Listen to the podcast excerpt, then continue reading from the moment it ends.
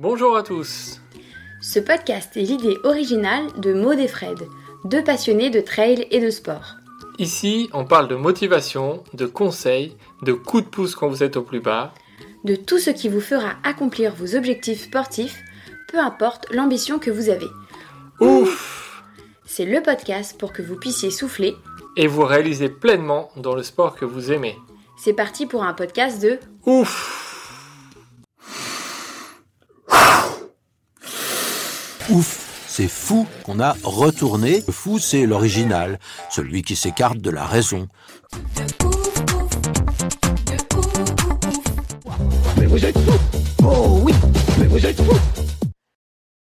Bonjour à tous et bienvenue dans un nouvel épisode de Ouf. Avant de vous parler de notre invité, on vous invite à vous inscrire à notre newsletter qui paraît toutes les deux semaines pour vous parler de tips sur le trail, sur l'aventure. Alors n'hésitez pas à aller sur ouf.fr dans la rubrique newsletter. Maintenant, place à notre invité. On a eu l'immense chance de pouvoir interviewer Christian Clot, un aventurier explorateur. Oui, bonjour à tous, bonjour Maude. Effectivement, je crois qu'aujourd'hui, le terme ouf prend encore plus son sens. Voilà, vous allez voir, on va revenir avec Christian sur des expéditions qu'il a faites, des, des défis qu'il a faites dans des endroits complètement hostiles dans le monde. Vous allez voir, c'est assez incroyable, c'est bluffant. Vraiment, nous, ça nous a passionnés.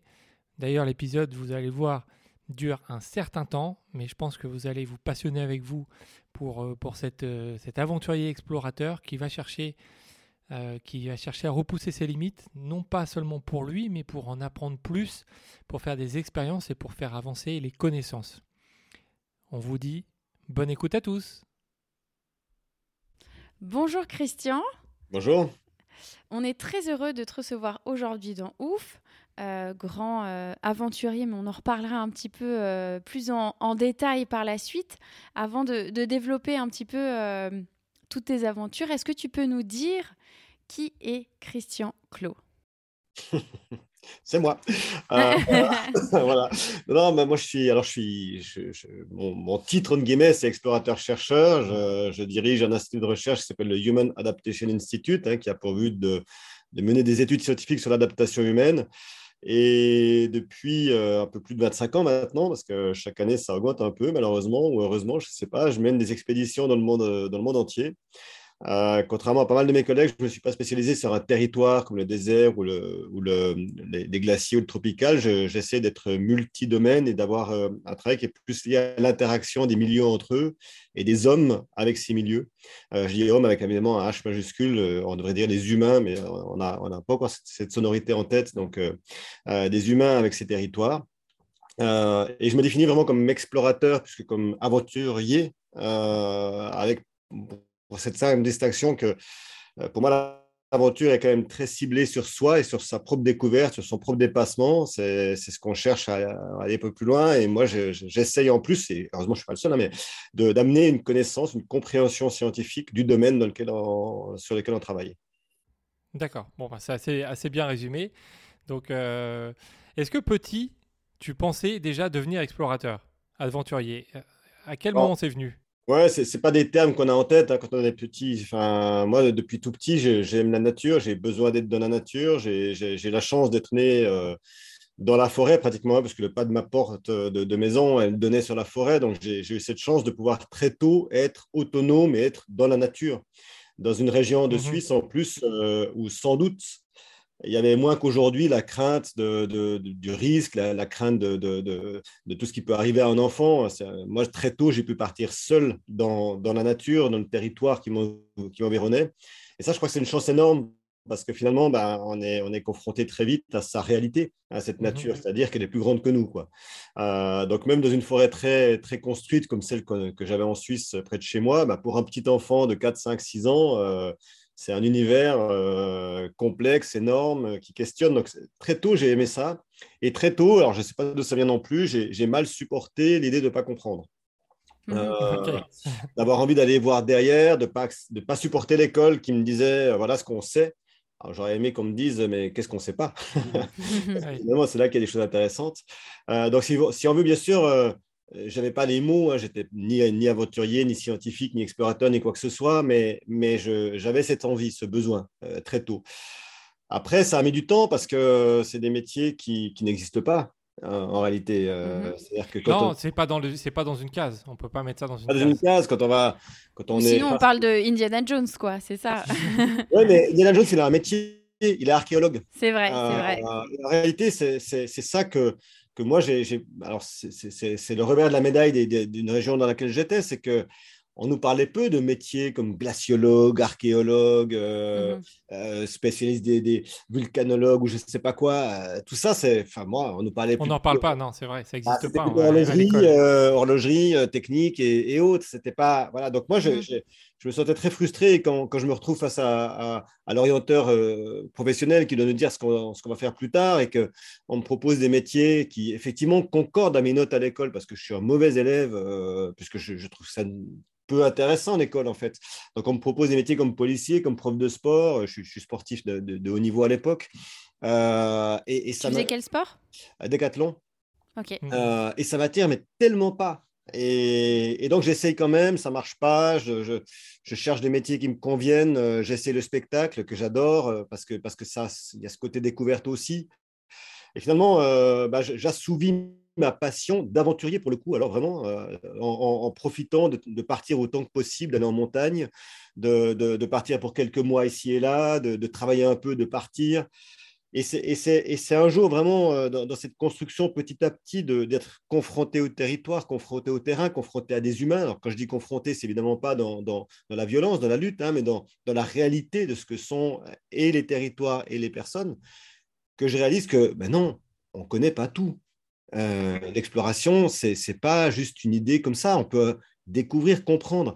Et donc là, je, reprends euh, un peu mon bâton de pèlerin pour aller euh, reprendre des études, reprendre la compréhension et, devenir petit à petit un explorateur que, que je dirais qui est encore en formation, hein, parce que c'est jamais fini.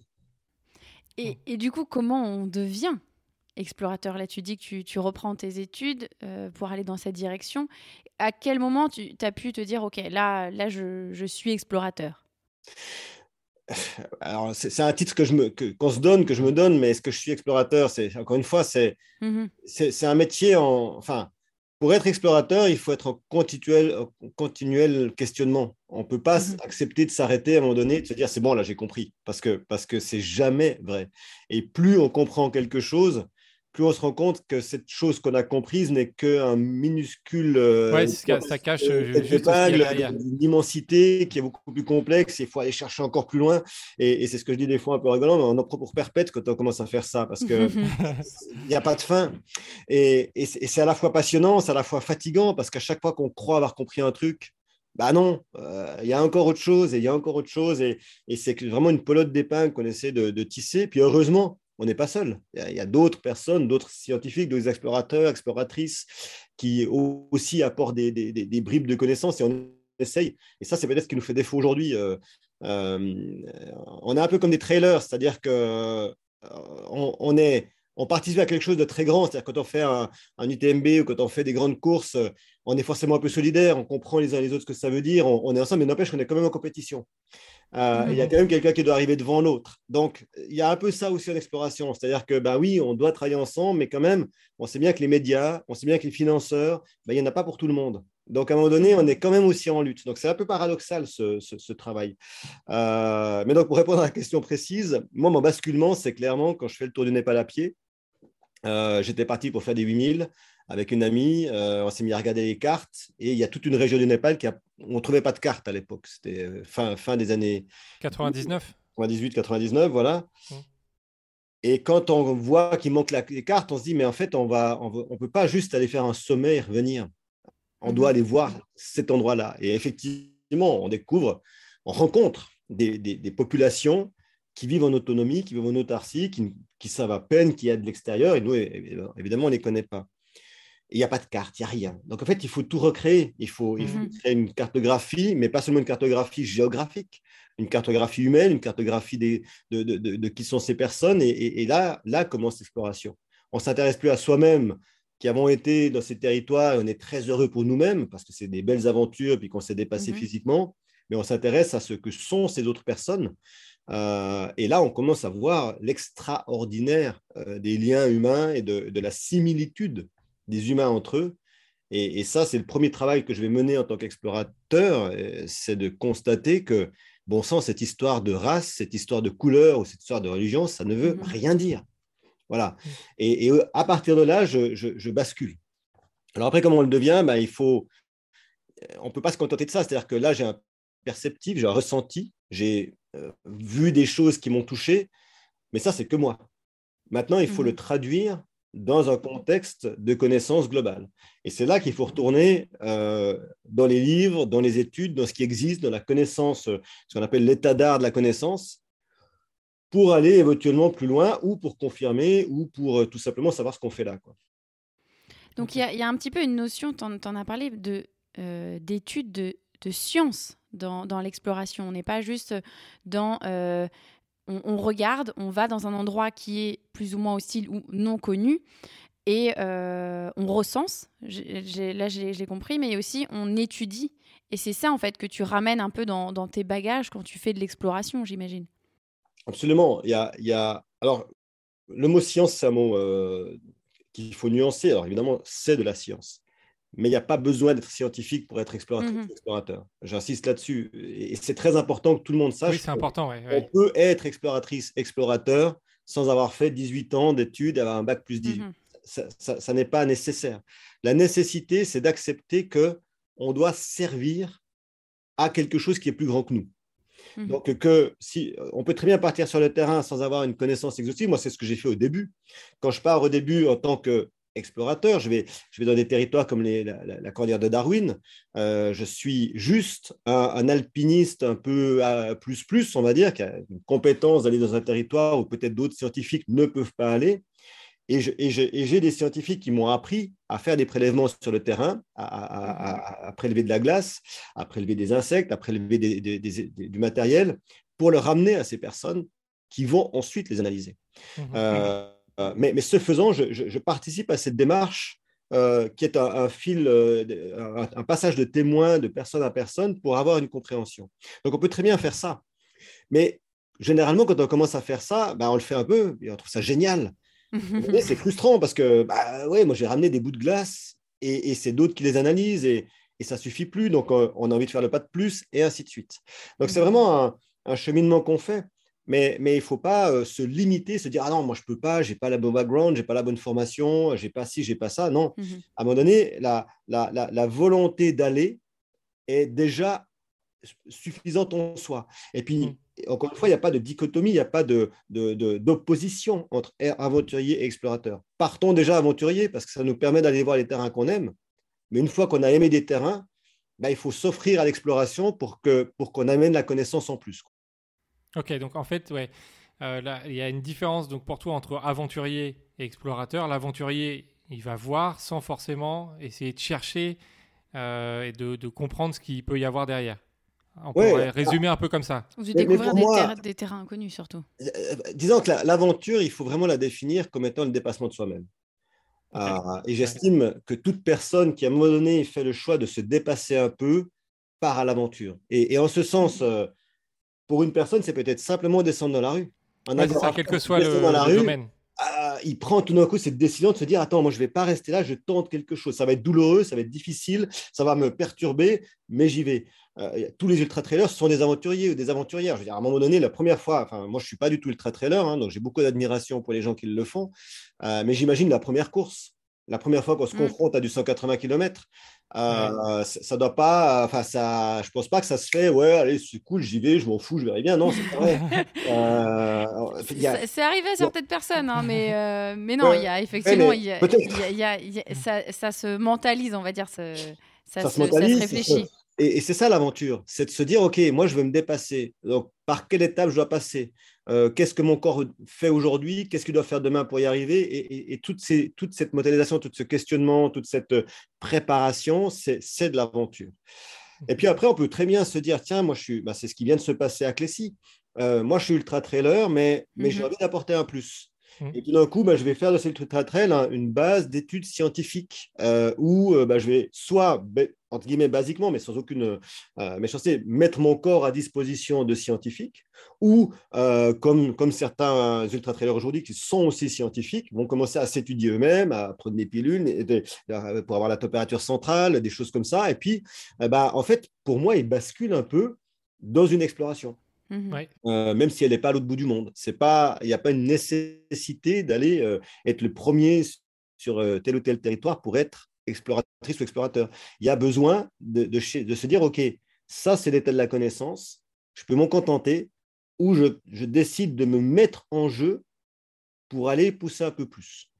Et, et ce basculement, il est vraiment intéressant parce que généralement, quand on le fait, il n'y a plus de retour. On ne fait plus marche arrière. plus marche arrière. Même si des fois on est toujours content de partir sans forcément être bardé de capteurs et compagnie, mais on ne fait plus retour en arrière.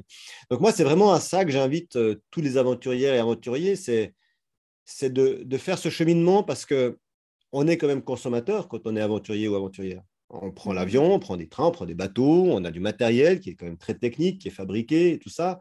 Donc on est impactant. Il ne faut pas, se, il faut pas se, voler la face. On est impactant sur le, territoire, sur le climat. Euh, quand on rencontre des humains, à la fois c'est très beau, mais on est aussi impactant sur ces humains. Il ne faut jamais l'oublier. C'est-à-dire que ces personnes qu'on rencontre euh, bah, se posent des questions derrière, ont des, des, bonnes, mauvaises. Ça peut créer des tas de choses hein, d'arriver sur un territoire nouveau. Comme on est impactant, moi, je crois qu'on ne peut pas se contenter toute sa vie. À un moment donné, il faut que cet impact, qui est réel, puisse être mis au service de quelque chose de plus grand. Ok.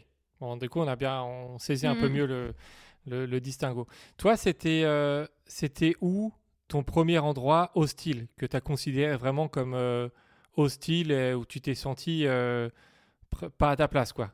Ou, c'était. Euh, c'est la première nuit que j'ai passé dehors euh, dans la forêt à 4 ans. ah, et eh ben ça commence rapidement, c'est ça qui est bien. non, mais c'est ça qui est intéressant aussi, c'est que le territoire n'est hostile qu'en rapport à la connaissance ou à la compréhension qu'on a de lui, en fait clairement, la forêt derrière chez moi, hein, euh, aujourd'hui, je la parcours, elle n'est pas hostile. Hein. Je veux dire, il n'y a, aucun animal dangereux. Rien de mystérieux.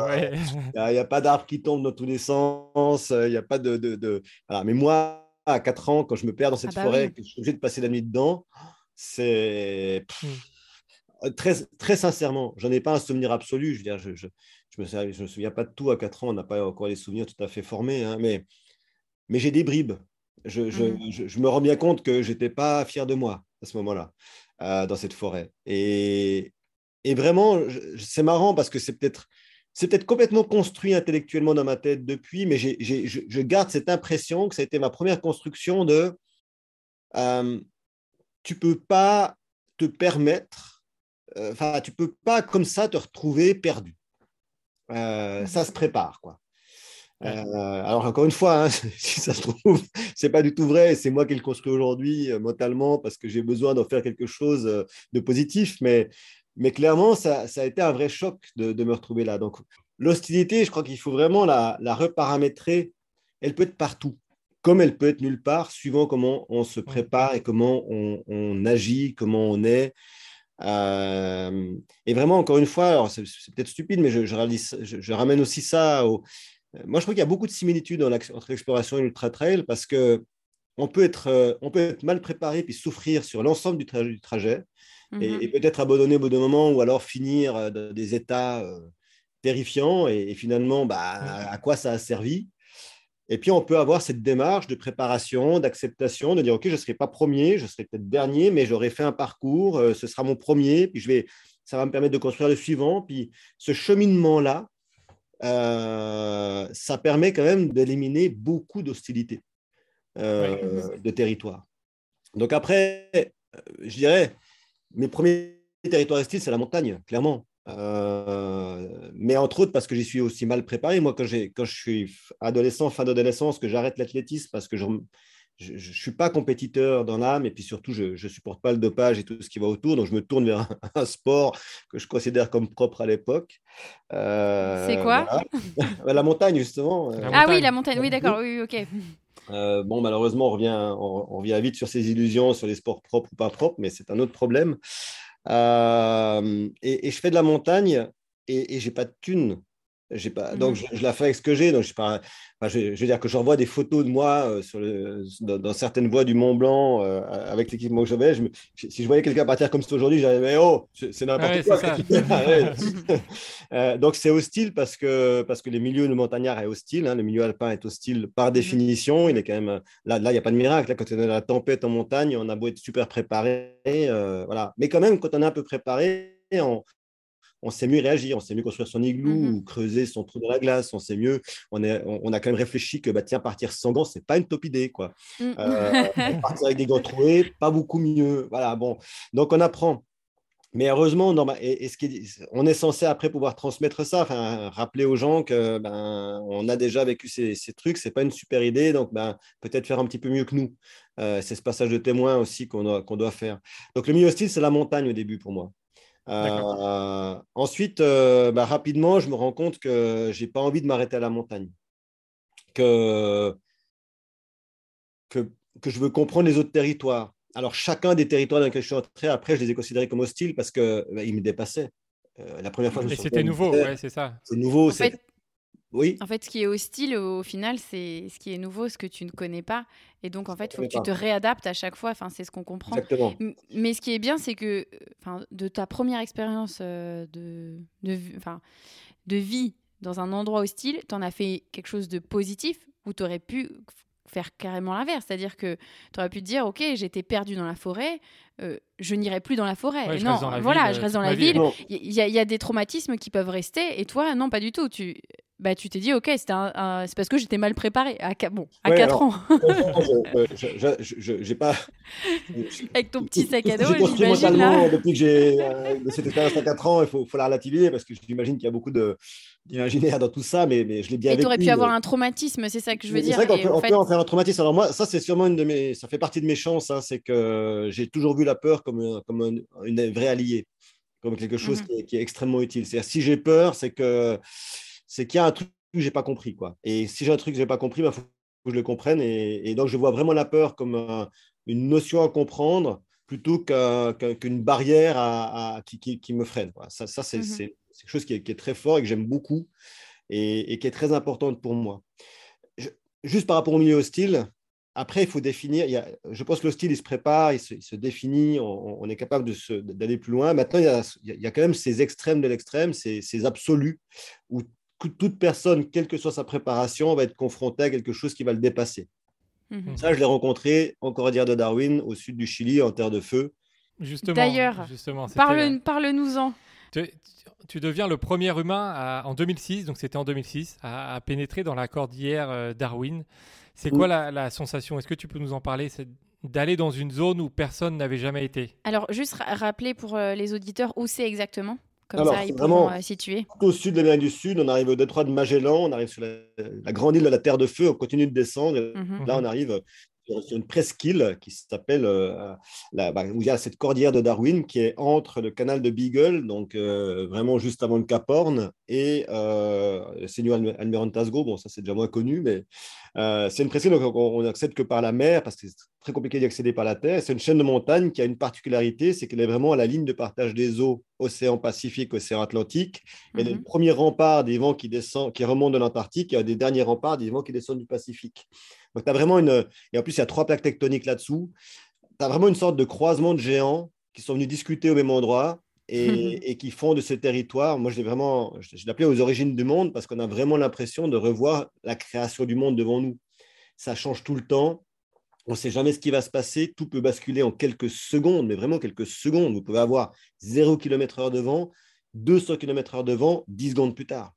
Et vous ne ah comprenez rien chaque fois que j'ai cru comprendre quelque chose de cette chaîne de montagne, elle m'a rappelé que je n'y comprenais rien. Mais vraiment, c'est. Il n'y avait rien de logique. Rien. Enfin, ouais, en tout cas, en tout cas, tout qui nous dépasse. Et, pourtant, et pourtant, dans cette, euh, dans cet hallucinant extrême où, on n'y comprend rien, bah, enfin, à un moment donné, on a l'impression de créer un dialogue. Et la, la de Darwin, j'en suis effectivement en 2006, je suis le premier à, à, rentrer dans la partie centrale, mais mais pas, mais c'est pas la première, la première fois que j'y vais. Loin s'en fout, c'est la quatrième fois que j'y vais. Mhm. Les trois premières fois, on s'est fait mais complètement euh, jeter dehors par les montagnes. Et notamment la toute première fois, hein, on y va à trois.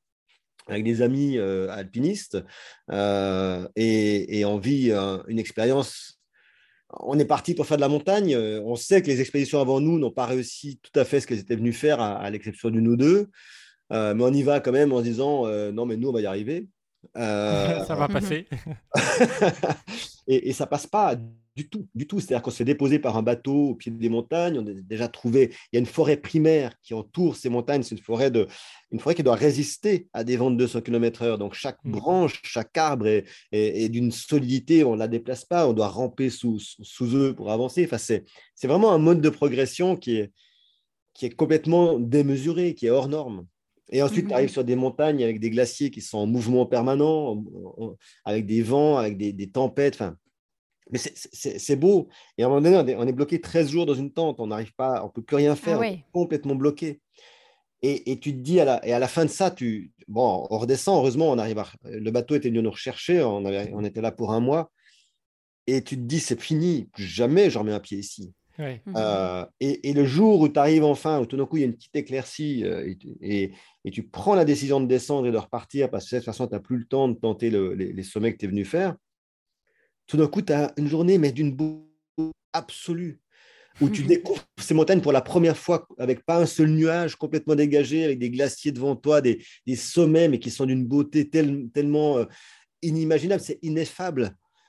Et, tu te, rends compte que à peine, à, peine, je suis sur le bateau pour repartir après avoir vécu pourtant une expérience euh, qui, qui nous dépasse complètement, je me dis, je reviens. Ouais, tu as envie d'y retourner tout de suite. et, et on y retourne, et une deuxième fois, c'est encore plus, c'est encore plus le fiasco. On y vient avec des scientifiques cette fois, mais ça marche encore moins bien. J'y retourne une troisième fois, et là, je me j'arrive même pas jusqu'aux montagnes, je me fais jeter de mon canot euh, ah par, des vents, et tu te dis, mais. Et la quatrième fois, tu te dis, mais pourquoi tu repars? À tel point que la. la, la, la... Enfin, quand je, repars la dernière fois et que j'y vais avec un kayak pour avoir du temps, pour plus être limité par le bateau qui nous dépose, puis qui va venir nous rechercher. Donc, ça veut dire que bah, on a un temps trop limité. J'y pars en kayak, je, vis euh, plus de deux, mois dans ces montagnes, dans des conditions bah, pareilles, hein, de, violence absolue. J'enregistre une cassette à ce moment-là, je, pars avec une caméra. Alors, à l'époque, euh, c'est des caméras, encore des cassettes hein, qu'on met dans la caméra. Donc, bon, bref, c'est une autre époque, quoi. Et j'enregistre une de ces cassettes que j'ai encore, euh, je dis, si un jour tu veux retourner là-bas, regarde cette cassette. Je dis, ne repars jamais. Et mais, qu'est-ce qui t'a poussé au final à revenir cette quatrième fois? C'est parce que tu n'avais pas réussi à, accomplir vraiment ce que tu étais venu chercher? C'est ça, au fond, qui t'a motivé à retourner sur place? Il y, y, a deux choses. La première, et vraiment c'est la première, c'est que, que ces territoires, ces lieux euh, peu touchés par l'humain, euh, par exemple, la cordillère de Darwin, il n'y a même pas d'avion qui la survole tellement l'aérologie est trop complexe, donc on, a, on perd totalement la référence à ce qu'on a mmh construit en tant qu'humain. Et je ne suis pas du tout euh, anti-humain en disant ça, mais à un moment donné, ce, territoire qui est totalement vierge encore, où il n'y a rien qui rappelle l'humanité et même au-delà de, de, tout ce qu'on est, c'est fascinant. Et mmh encore une fois, c'est beau. Euh, c'est d'une beauté qui est, qui, est, qui est, violente, effectivement, qui est, qui est, destructrice dans un certain sens, mais qui en même temps, quand vous êtes encore dire de Darwin, et c'est vraiment l'image que je garderai toute ma vie, c'est quand j'ai enfin réussi à aller dans la partie centrale et que je fais un sommet dans cette partie centrale. Alors, je suis un peu au milieu des montagnes et je suis sur un petit sommet. Et, là, tout d'un coup, il y a les, les, nuages qui se dégagent et vous avez, il y a la montagne avec les glaciers. Juste en dessous, il y a des forêts les forêts primaires. Mmh adossé à ces forêts, il y a la mer, l'océan. Et juste de l'autre côté de l'océan, c'est des bras, de, c'est des canaux, il y a la pampa argentine avec, qui est un désert et qui est, qui, est, qui est, jaune. Donc vous avez jaune, bleu, vert, blanc de manière absolument éclatante. Vous avez cette colorimétrie, vous avez ces différents milieux, ces différents territoires qui chacun à leurs difficultés, leur complexité, leur, leur, vie, leur écosystème, leur biodiversité. Et toi, tu es là au milieu et tu as tout ça devant toi. Euh, pourquoi ne pas revenir? Bah ouais, ça, nous donnerait presque envie d'y aller. Mais il faudra que tu nous envoies la cassette avant, du coup. ça. Euh, donc oui, donc ça, on imagine. Donc, quand on parlait de hostile tout à l'heure, là, clairement, pour des gens... Euh, on va dire, dans une vie normale, qui ne sont pas aventuriers. là, euh, on peut dire qu'on est vraiment dans le. Un milieu très hostile. Milieu très, là, on est dans l'hostilité absolue parce que les meilleurs du monde s'y sont confrontés et ont beaucoup, pour beaucoup échoué. Certains ont réussi quand même. Il y a euh, quelques années plus tard, il y a des groupes comme le GMHM de, de, haute montagne de, français qui a été faire une traversée. Alors, ils, ont, vraiment fait l'intégralité de la traversée. C'est une expédition. Euh, extraordinaire. Ils étaient six dans mon souvenir. Euh, et même eux qui sont sans doute parmi les meilleurs en France. c'est quand même un groupe qui, qui, va partout. On a trouvé des difficultés énormes. Euh, et, et, tous les alpinistes. Donc, quand on arrive dans ces milieux où quel que soit le niveau d'une personne, on éprouve euh, l'impression qu'on n'y arrivera pas. La, difficulté, là, on peut dire qu'on est dans l'hostile de l'hostile. Enfin, on est vraiment dans. Mmh. Mhm. Euh, pour beaucoup d'autres territoires, c'est plutôt, c'est hostile parce qu'on le crée hostile. J'en veux par exemple l'Amazonie et, avec les animaux euh, et, tout l'imaginaire qu'on a de, Tarzan, de, la jungle, de, ces animaux prêts à vous sauter dessus pour vous prendre la gorge et vous, et vous bouffer. La réalité, c'est que si on s'y prépare bien, il y a quand même beaucoup, beaucoup de choses qu'on peut éviter. On ne peut mmh pas tout éviter, il y a toujours le risque, il y a toujours un risque d'une mauvaise rencontre. Mais, mais globalement, euh, souvent, quand la plupart des accidents viennent parce qu'on a fait une erreur, parce qu'on a mis sa main où il ne fallait pas, parce qu'on s'est assis où il ne fallait pas, parce qu'on n'a pas pris attention au territoire, parce qu'on n'a pas accepté que nous ne sommes qu'un invité dans ce territoire et que c'est à nous de faire attention et pas au territoire de faire attention à nous. Mmh euh, donc, c'est toutes ces choses-là qu'il faut reparamétrer et, finalement qui, qui rendent ce milieu qui peut être terrible si on ne s'y est pas préparé, tout à fait acceptable. Ok. Donc après, après, après cette, cette mission cordillère euh, Darwin, il y a d'autres aventures jusque en 2016 où là tu te lances dans, dans une mission euh, adaptation au cœur de l'extrême. Donc c'est 4 fois 30 jours dans les quatre milieux les plus hostiles de la planète. Donc ça, tout ça en moins d'un an. Mm. Euh, avant de partir sur, euh, sur ce défi euh, de, de, 2016, comment tu t'es préparé physiquement et mentalement? Est-ce que tu as une préparation spécifique ou est-ce que c'est toutes les explorations des années avant qui, qui t'ont servi pour, euh, pour ce moment-là? Oui, c'est beaucoup ça. Alors, évidemment, j'ai une prépa, enfin, je, m'entraîne physiquement pour me maintenir, mais je dirais que c'est plus mes expéditions qui m'entraînent, qui, qui, mmh. qui m'aguerrissent. Euh, que, vraiment euh, l'entraînement que je fais entre deux. Entre deux, je... Alors, là, néanmoins, je m'étais préparé un peu différemment parce que j'étais à Paris sur cette période de préparation pour mettre en place toute l'expédition euh, et j'ai dû être beaucoup à Paris, donc beaucoup moins sur le terrain. Donc, pour la mmh première fois depuis très longtemps, je suis retourné faire des entraînements vraiment spécifiques en salle. pour pouvoir maintenir et même améliorer une certaine condition physique que, que, que normalement j'aguerrissais très naturellement en étant dans la nature la plupart du temps. Donc euh, ça, ça m'aurait manqué. Donc je me suis entraîné spécifiquement pour cette expédition pendant une année. Euh, l'année de préparation, j'ai fait cinq fois par semaine, je faisais des entraînements et puis ensuite six à sept fois par semaine euh, pour quand même être prêt.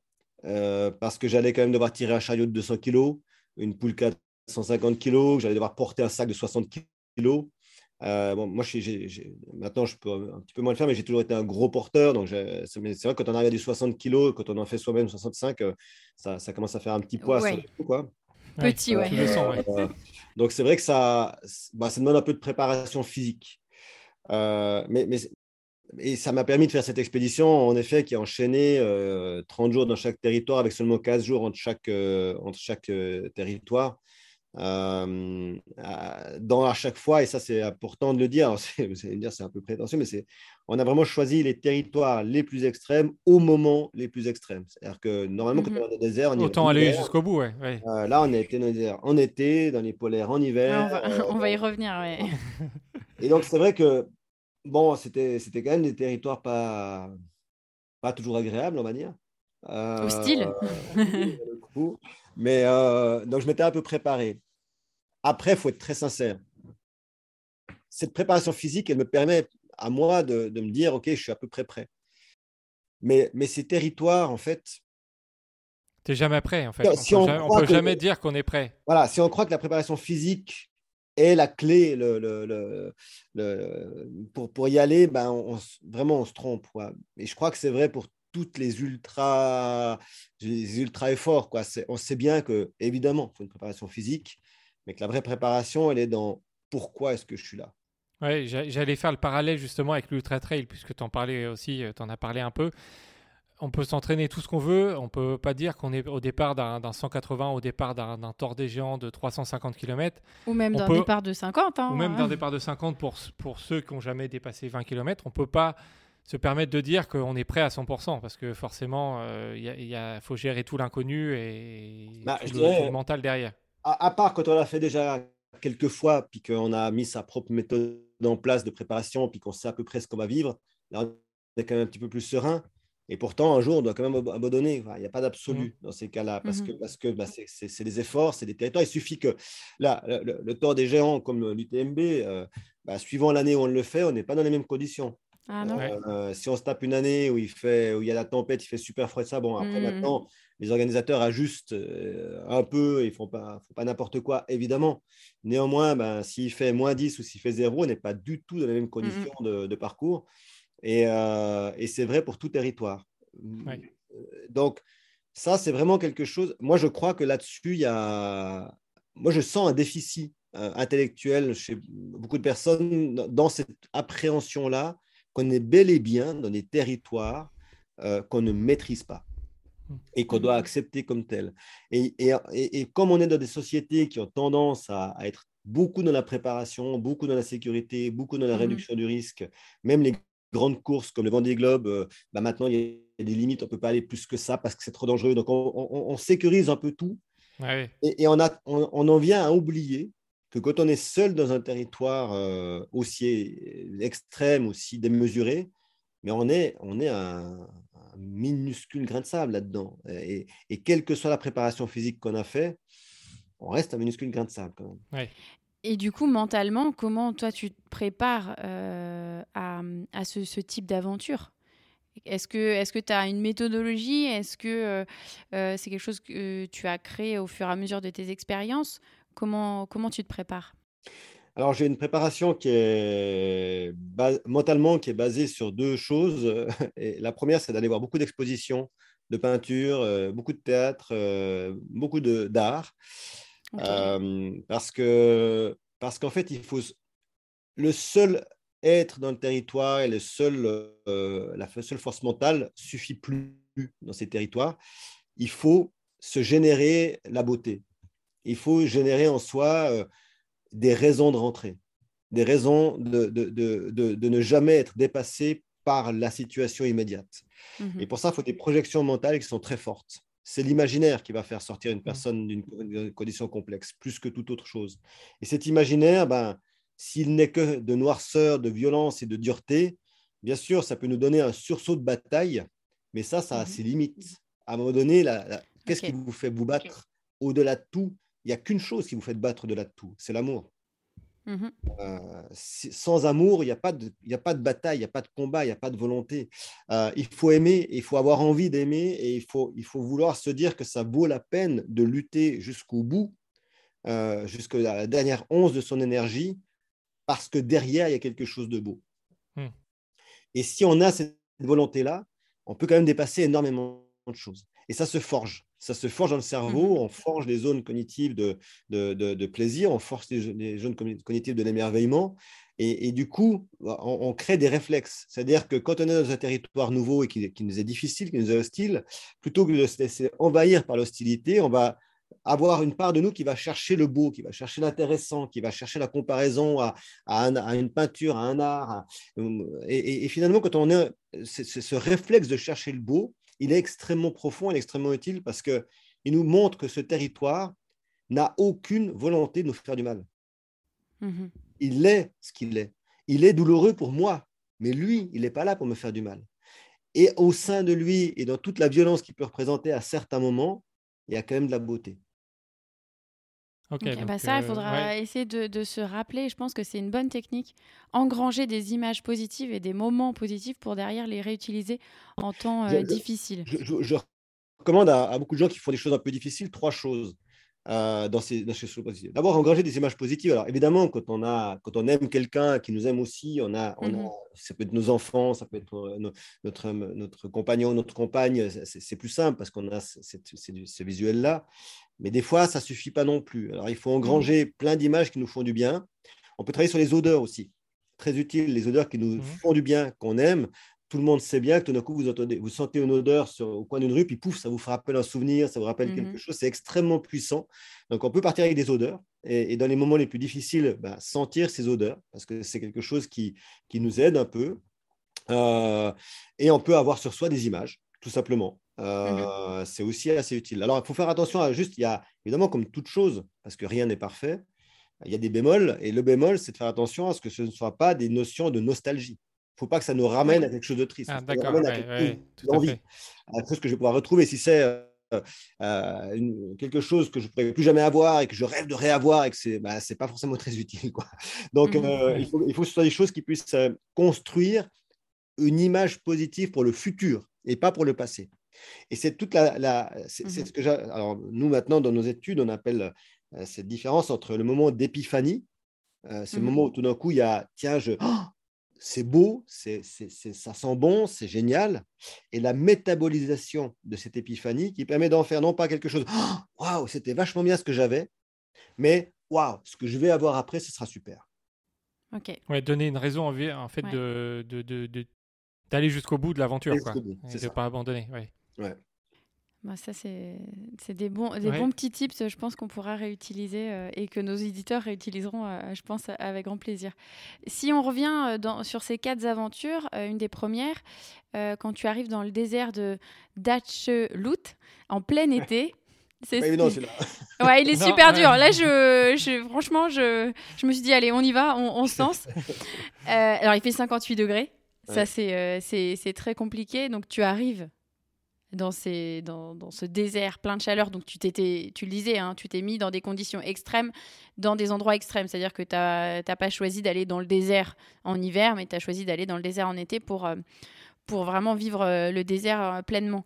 Qu'est-ce que tu te dis quand tu arrives et que tu as cette sensation de chaleur extrême? Est-ce que il y a une once de toi qui dit OK, je fais demi-tour? Oh, Il n'y a pas une once, il y a tout de moi. Il y a, il y a qu'est-ce que je fous là, clairement. Ouais. Vraiment, c'est, c'est- En fait, ça- alors, il y a un chiffre que tu n'as pas donné qui est plus important encore que les 58 degrés. c'est deux- L'humidité. Ouais. 2%. ouais. d'humidité.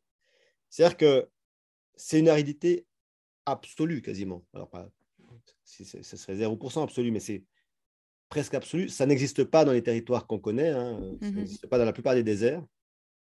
C'est-à-dire que la moindre goutte d'eau que tu consommes, elle est immédiatement évaporée. Tu Mhm. prends une gorgée d'eau, elle n'atteint pas ton estomac, elle est déjà évaporée. Terrible. Euh, c'est- un enfer. Euh, honnêtement, c'est une douleur permanente. Quoi. Et, et je décris à un moment donné, enfin, bon, j'ai écrit un livre de cette aventure et je décris euh, le, le combat entre une pastèque et un raisin sec. Dans le sens que dans, dans le cerveau, j'ai une pastèque qui me dit barre-toi. Et j'ai un tout petit raisin sec minuscule qui dit non, reste là, c'est sympa, tu vas voir. Et, je suis vraiment là-dedans, quoi. Et bon, le raisin sec a gagné, mais, euh, mais je ne sais pas pourquoi. Euh, mais parce que je pense que la pastèque, s'est vidée de son eau, donc elle a dû perdre à la fin. Euh, mais en fait, on a toutes ces images-là. Et en fait, c'est, je me rends compte, ben, cet imaginaire qui est le mien, que je, je, je, travaille beaucoup mon imaginaire et j'ai la chance d'en avoir pas mal. Mais, je- mais, mais tout le monde peut en avoir pas mal, hein, c'est pas un problème. Parce que, parce que justement, ça me permet de, de désacraliser un peu la situation, de, de, de- Mhm. d'être un peu moins. Quand, quand je parle de cette pastèque et ce raisin sec, c'est vraiment ce que j'ai sur le territoire à ce moment-là. Je vois visuellement euh, cette pastèque et ce sec qui, qui, qui se parlent et, et c'est quand même assez comique. Et en fait, tout ça, ça génère des moments de. Enfin, c'est ironique, c'est comique, ça, ça, faut dédramatiser. ça Quoi. Faut- ça sort du territoire, ça sort du Ouais. problème. Euh, et, et ça m'aide beaucoup. Mais n'empêche que pendant les cinq premiers jours, je n'ai qu'une idée dans ma tête, c'est rentre. Euh, c'est- c'est- Mhm. tu, vas pas, tu ne sortiras pas de cette histoire. Quoi. Et, et bon, ben, euh, si, mais. Mais, tu vrai que- continues, ouais. C'est ça. Ouais, je continue parce que je continue pour des. Je continue parce que je, je- je suis venu là. Pas...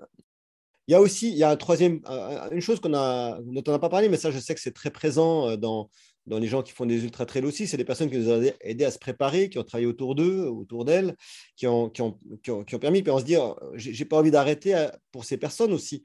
Mhm. Euh, alors, il faut, faut, faut se méfier de ça parce que des fois, bah, ça veut dire qu'on va peut-être aller trop loin, euh, mais Mhm. mais il faut quand même savoir s'écouter. Mais moi, je suis quand même là, je, suis dans ce désert parce que je suis venu faire des études scientifiques sur la capacité humaine d'adaptation. Il y a toute une batterie d'études scientifiques. J'ai monté tout un projet, il y a des tas de gens, il y a des partenaires, j'ai mes équipes scientifiques, j'ai plein de gens autour de moi et, je me dis, ben ouais, en tout cas, je ne peux pas abandonner au bout de cinq jours. quoi. Il faut que j'essaye au moins un peu plus. Si mmh personne m'en voudra d'arrêter au bout de dix jours, c'est vraiment c'est pas possible. Mais par contre, si au bout de trois jours, je suis déjà en train de rentrer, on va quand même dire, bah, ça. En plus, c'était le premier milieu. Hein, c'est ça qu'il faut aussi. Ça, tout ça, ça joue quand même. C'est-à-dire que c'est le premier milieu. Alors attends, moi, je, suis parti. Euh, la grosse expédition, 4 fois 30 jours de machin. Au bout de 3 jours, bon, bah, je suis, euh, je suis dehors. Terminé, hein, je rentre chez moi. je rentre chez moi. On va, on un petit thé. Allez, hop. non, mais ça paraît bête, mais ça fait partie de, de cet ensemble euh, mm. qu'on a dans la tête. Et, et ça, c'est dangereux, hein, parce qu'il ne faut, faut jamais rester. Enfin, j'ai eu continuer une expédition parce que j'avais des partenaires et je savais que je ne pourrais pas les rembourser. Parce que une des premières fois j'ai eu des très gros partenaires, je n'avais pas signé un contrat intelligent. Euh, mais on fait tous des erreurs et celle-là, elle, aurait pu me coûter très cher. C'est que j'avais pas spécifié que démarrer l'expédition justifiait euh, le partenariat. Donc il fallait que je mmh termine l'expédition. Et sinon, je ah devais rembourser ah Et, là, ah ça, c'est la pire erreur de ma vie. Parce que, ouais, parce que ça peut aller à la perte. Hein, vous êtes là dans le milieu, vous savez que si vous rentrez, vous, vous allez vous retrouver avec des dettes hallucinantes. Et donc, vous continuez pour des raisons qui ne sont plus les bonnes. Mmh ça, c'est je pense qu'il y, a des morts en exploration, dans l'histoire d'exploration, à cause de ça. Hmm. Euh, parce que parce qu'ils n'ont pas su euh, bah, revenir parce qu'il y avait trop de pression parce que en plus à l'époque maintenant c'est un peu différent heureusement mais à l'époque c'était la nation qui te modatait pour y aller donc c'était tu avais hmm. le, poids de la responsabilité de tout ce que ta nation euh, te disait et je pense qu'il y a eu beaucoup de morts à cause de ça parce que à un moment donné dans ces territoires là ben ce n'est que toi tu es seul capitaine à bord. C'est un peu l'histoire des marins, mais, mais il faut rester seul capitaine à bord.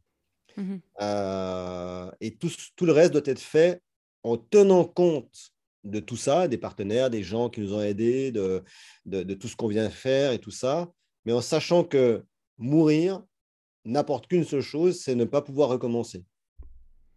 Oui, oui. il ne faut pas que ce soit euh, des, des raisons de faire changer ton aventure, euh, enfin, de te pousser trop loin. Euh, oui, mais là encore, je pense qu'on a quand même beaucoup de parallèles avec l'Ultra Trail. J'ai suivi avec beaucoup d'intérêt le, congrès Ultra Trail qui avait à Clécy, justement, euh, dans, le cadre d'Ultra Trail, mhm. où, c'était aussi évoqué, hein, ça, où des gens, des ultra trailers, souvent un peu débutants, vont tellement loin que bah, ce sera le dernier Ultra Trail parce qu'ils vont tellement se détruire qu'ils ne pourront pas en refaire un. Ça.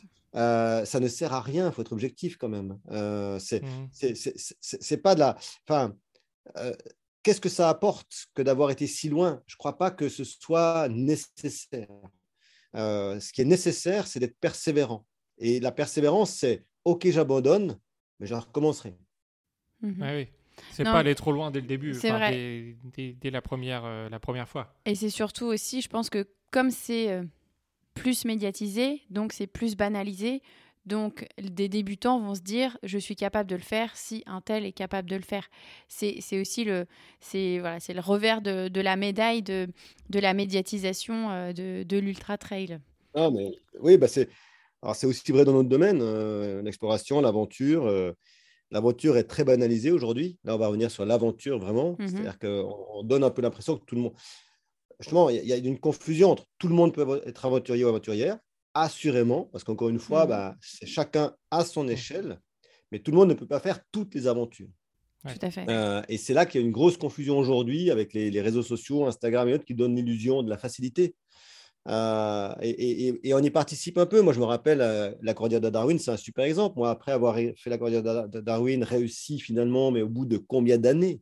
Et de mhm. combien d'années de préparation? Et de combien d'années d'expédition derrière moi? J'ai écrit un livre qui s'appelle Ultima Cordillera, qui raconte cette histoire. Et c'est vrai que quand on, je, me suis rendu compte après, quand on écrit un livre comme ça, on parle des difficultés, on parle des douleurs, mais on parle aussi de tout ce qui est beau, de tout ce qui est extraordinaire. Puis finalement, on mhm. rend ce territoire extrêmement euh, attirant. Un peu, ah ce que tu disais avant, bah, tiens, ça me donne presque envie d'y aller. Ben oui, parce que parce que c'est fabuleux comme territoire. Et je, reçois un coup de fil de deux personnes qui me disent Ah, bah tiens, euh, on va partir là-bas, c'est génial, on va faire comme toi et tout. Je dis Ok, super, mais c'est bon, ok. Euh, est-ce que tu peux nous aider? Tu as sûrement des informations? Je dis Bon, je commence à leur donner un peu. Puis à un moment donné, je dis quand même Mais vous êtes, c'est quoi votre expérience? Ah, ce sera notre première fois en montagne, mais ça va être génial et tout ça. mais les gars. Ils n'ont pas compris. Faites pas ça. Euh, faites pas ça. Mais ils sont partis et malheureusement, on n'est pas revenu. Euh, Ah, voilà, donc c'est ça le problème. C'est qu'il faut, il faut, euh, il Faut mesurer, attention à ça. Euh, on, on a tendance, et, et je dirais, je, je- mets un peu en garde. euh, Bon, il y avait, il y a eu les fameuses histoires, euh, pour revenir sur le trail de Kylian Jornet, hein, qui, va, qui va en basket sur le monde. Il, Ah il oui. peut le faire parce que c'est Kylian. Mais c'est lui. Euh, C'est ça. et évidemment, si je me compare à Kylian et que j'essaie de faire comme lui, alors moi, ça va très vite se passer. hein. Je, vais, je vais me retrouver à l'hosto en, en deux minutes parce que, parce que j'ai j'ai pas le dixième de ses capacités. Point. Mm. Et, et ça, voilà, c'est, je dis ça sans, sans critique spécifique parce que je pense qu'il n'a pas voulu faire mal, mais, mais, mais on doit, en tant que. Parce qu'on est médiatisé, on doit faire un petit peu attention quand même à ce qu'on montre comme image. Mhm. Euh, parce que les gens ne se rendent pas toujours compte.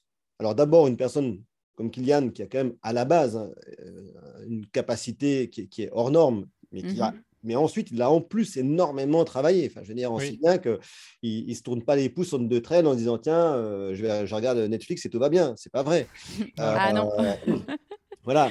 Mais, mais, mais donc, et, et c'est pareil, moi, moi je, je pense que j'ai quand même une facilité euh, terrain, une compréhension terrain à la base qui est là, qui, que, que- qui- que j'ai la chance d'avoir de manière innée, euh, et je- j'en suis super heureux.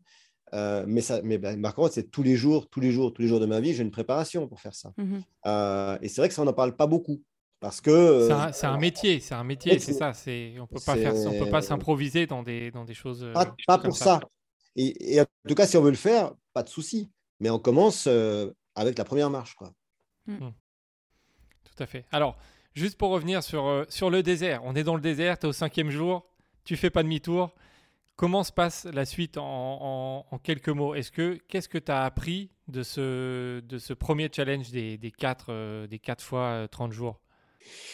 En fait, il me rassure beaucoup ce milieu parce que c'est un des milieux que je connais le moins, qui me- que je redoute beaucoup, qui me fait très mal au début. Et finalement, ben, je vais réussir à, à- à trouver mon équilibre dans ce milieu. Alors, je vais, je vais y arriver d'abord parce que je vais, je vais avoir un, un événement, enfin, toujours par le rire, hein, c'est-à-dire qu'à un moment donné, une, une chose qui est assez surprenante, et j'ai beaucoup réfléchi à ça après, qu'est-ce que, de ce que ça voulait dire, mais pendant les cinq premiers jours, je ne vois pas la différence entre le jour et la nuit. Mais vraiment, c'est-à-dire, je n'ai Ah oui. je suis incapable, enfin, d'aussi, je, je travaille dessus, j'essaie de m'en souvenir et tout. Je, je vois ces cinq premiers jours comme une sorte d'unité euh, linéaire, euh, totale, où tout est. euh, C'était une seule journée quoi, c'était une seule journée, c'était un seul Mhm. truc, c'était et, et vraiment et la nuit il fait parce que j'ai choisi bon mais ça c'est on est bête comme on peut hein, mais j'ai choisi vraiment un désert qui est chaud la journée, qui est chaud la nuit, c'est-à-dire qu'il fait plus 58, plus 60 degrés la journée, puis il fait encore plus 40 degrés la nuit. Oh, il y a Euh, 10, 10 c'est un degrés de différence, ça va. voilà. et, et donc, il fait toujours, en- il fait toujours bon chaud, comme on dit en Suisse. Mais, euh, donc, je vois pas de différence. Et, et tout, est, tout est négatif. C'est-à-dire, je vois même pas le soleil. Euh, je vois bien qu'il y a un machin qui me fait mal, mais. Et, et au cinquième jour, je suis tellement épuisé, mais tellement épuisé. Euh, je- J'essaie de monter ma tente et j'y arrive plus. Euh, j'ai- alors j'ai une tente parce que vous allez dire, il pleut pas, donc je peux dormir à la belle étoile, mais il y a tellement de vent que, que ça déplace du sable en permanence et des cailloux en permanence, donc je suis obligé quand même de Mhm. mettre une tente pour me protéger Ah un ouais. peu. Je monte ma tente, j'y arrive pas, je, je, je- je plante une sardine, à- je, fais un, coup de pierre sur la sardine, puis ça m'a tellement épuisé que je dois attendre quelques minutes pour me reposer avant de faire le deuxième coup sur ma sardine, enfin j'y arrive pas. Mhm. Et là, j'ai cette image euh, un, peu, un peu folle d'un- d'une BD euh, que tout le monde, enfin que beaucoup de monde connaît. C'est Astérix et Obélix, euh, et, et c'est une BD qui s'appelle Le Bouclier Averne. Et dans cette BD, il y a un, soldat qui doit balayer la cour. Elle est pleine de feuilles mortes. Et puis, tu as son centurion qui arrive, qui voit, il est en train de se reposer sur son balai. Il n'y a rien qui est balayé, à une toute un tout petit bout là.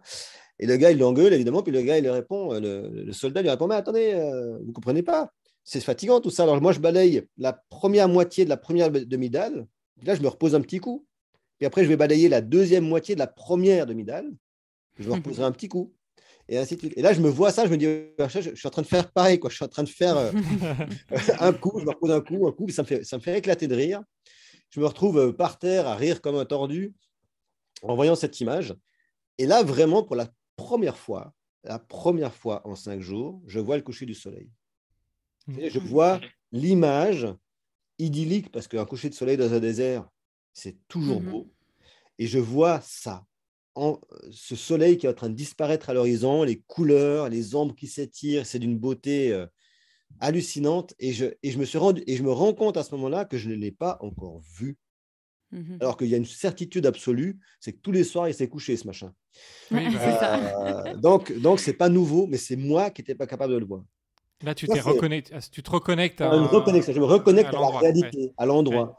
Et, et, à partir de là, je vais réussir à, tout d'abord, ben, y voir encore une fois de la beauté dans ce désert, du, du, positif. Donc, il y a pas, c'est plus seulement un territoire qui me fait souffrir, c'est aussi un territoire qui a, qui a sa beauté.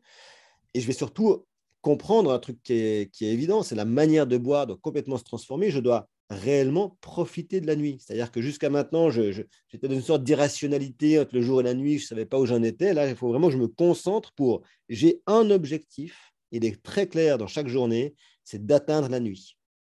Mmh Quand la nuit est là, de, pouvoir me réhydrater, de pouvoir en profiter, de pouvoir euh, prendre ce temps comme un temps positif qui me permet de repartir dans l'autre.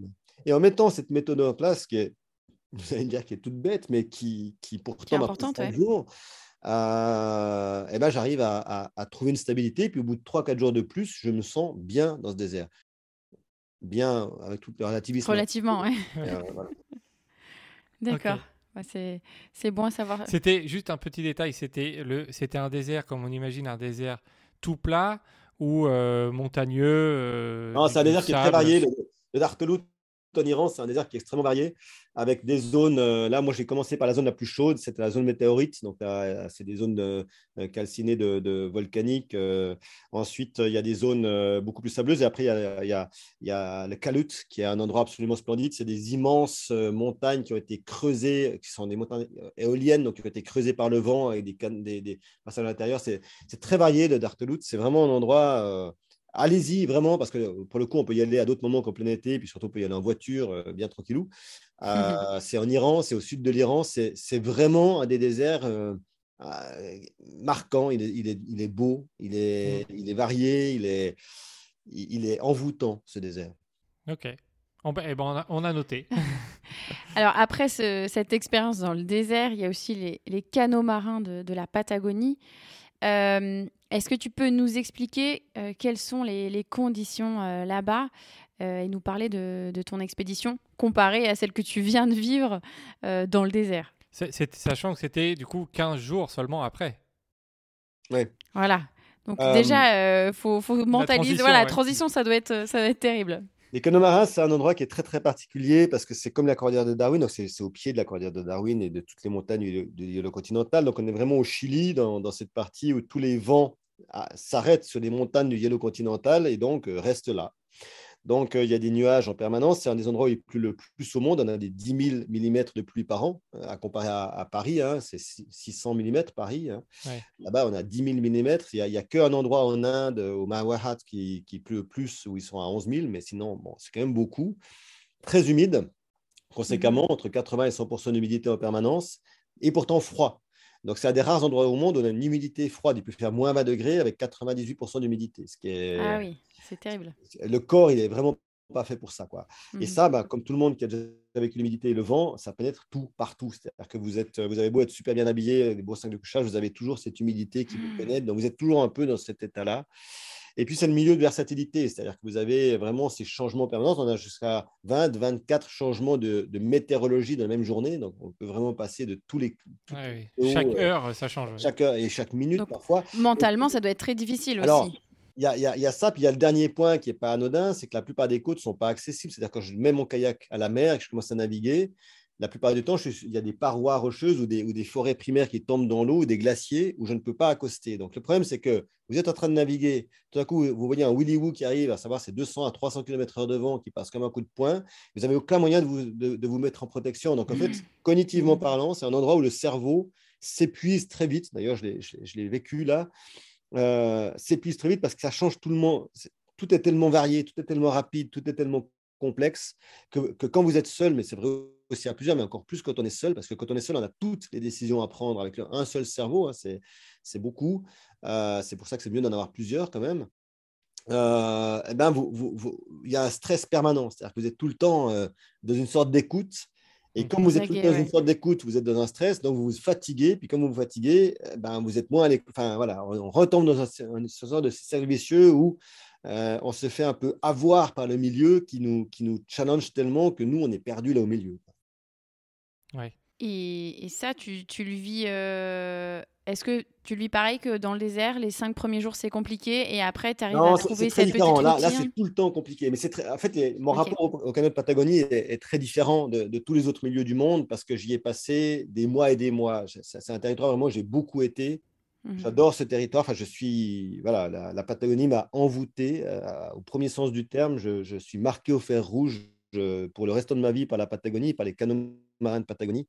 Je, j'y ai passé encore une fois, j'ai fait 17 expéditions hein, dans ces territoires, donc c'est vraiment ah bien. conséquemment, quand je pars en Patagonie, je pense que je fais l'erreur que, que, qu'on fait souvent dans ces cas-là de penser que je connais le territoire. Mmh Et donc, quand j'ai préparé 4 fois 30 jours, j'avais énormément de travail pour préparer chaque milieu désert, Patagonie, Sibérie, Amazonie. Donc, je me suis concentré sur les territoires que je connaissais le moins.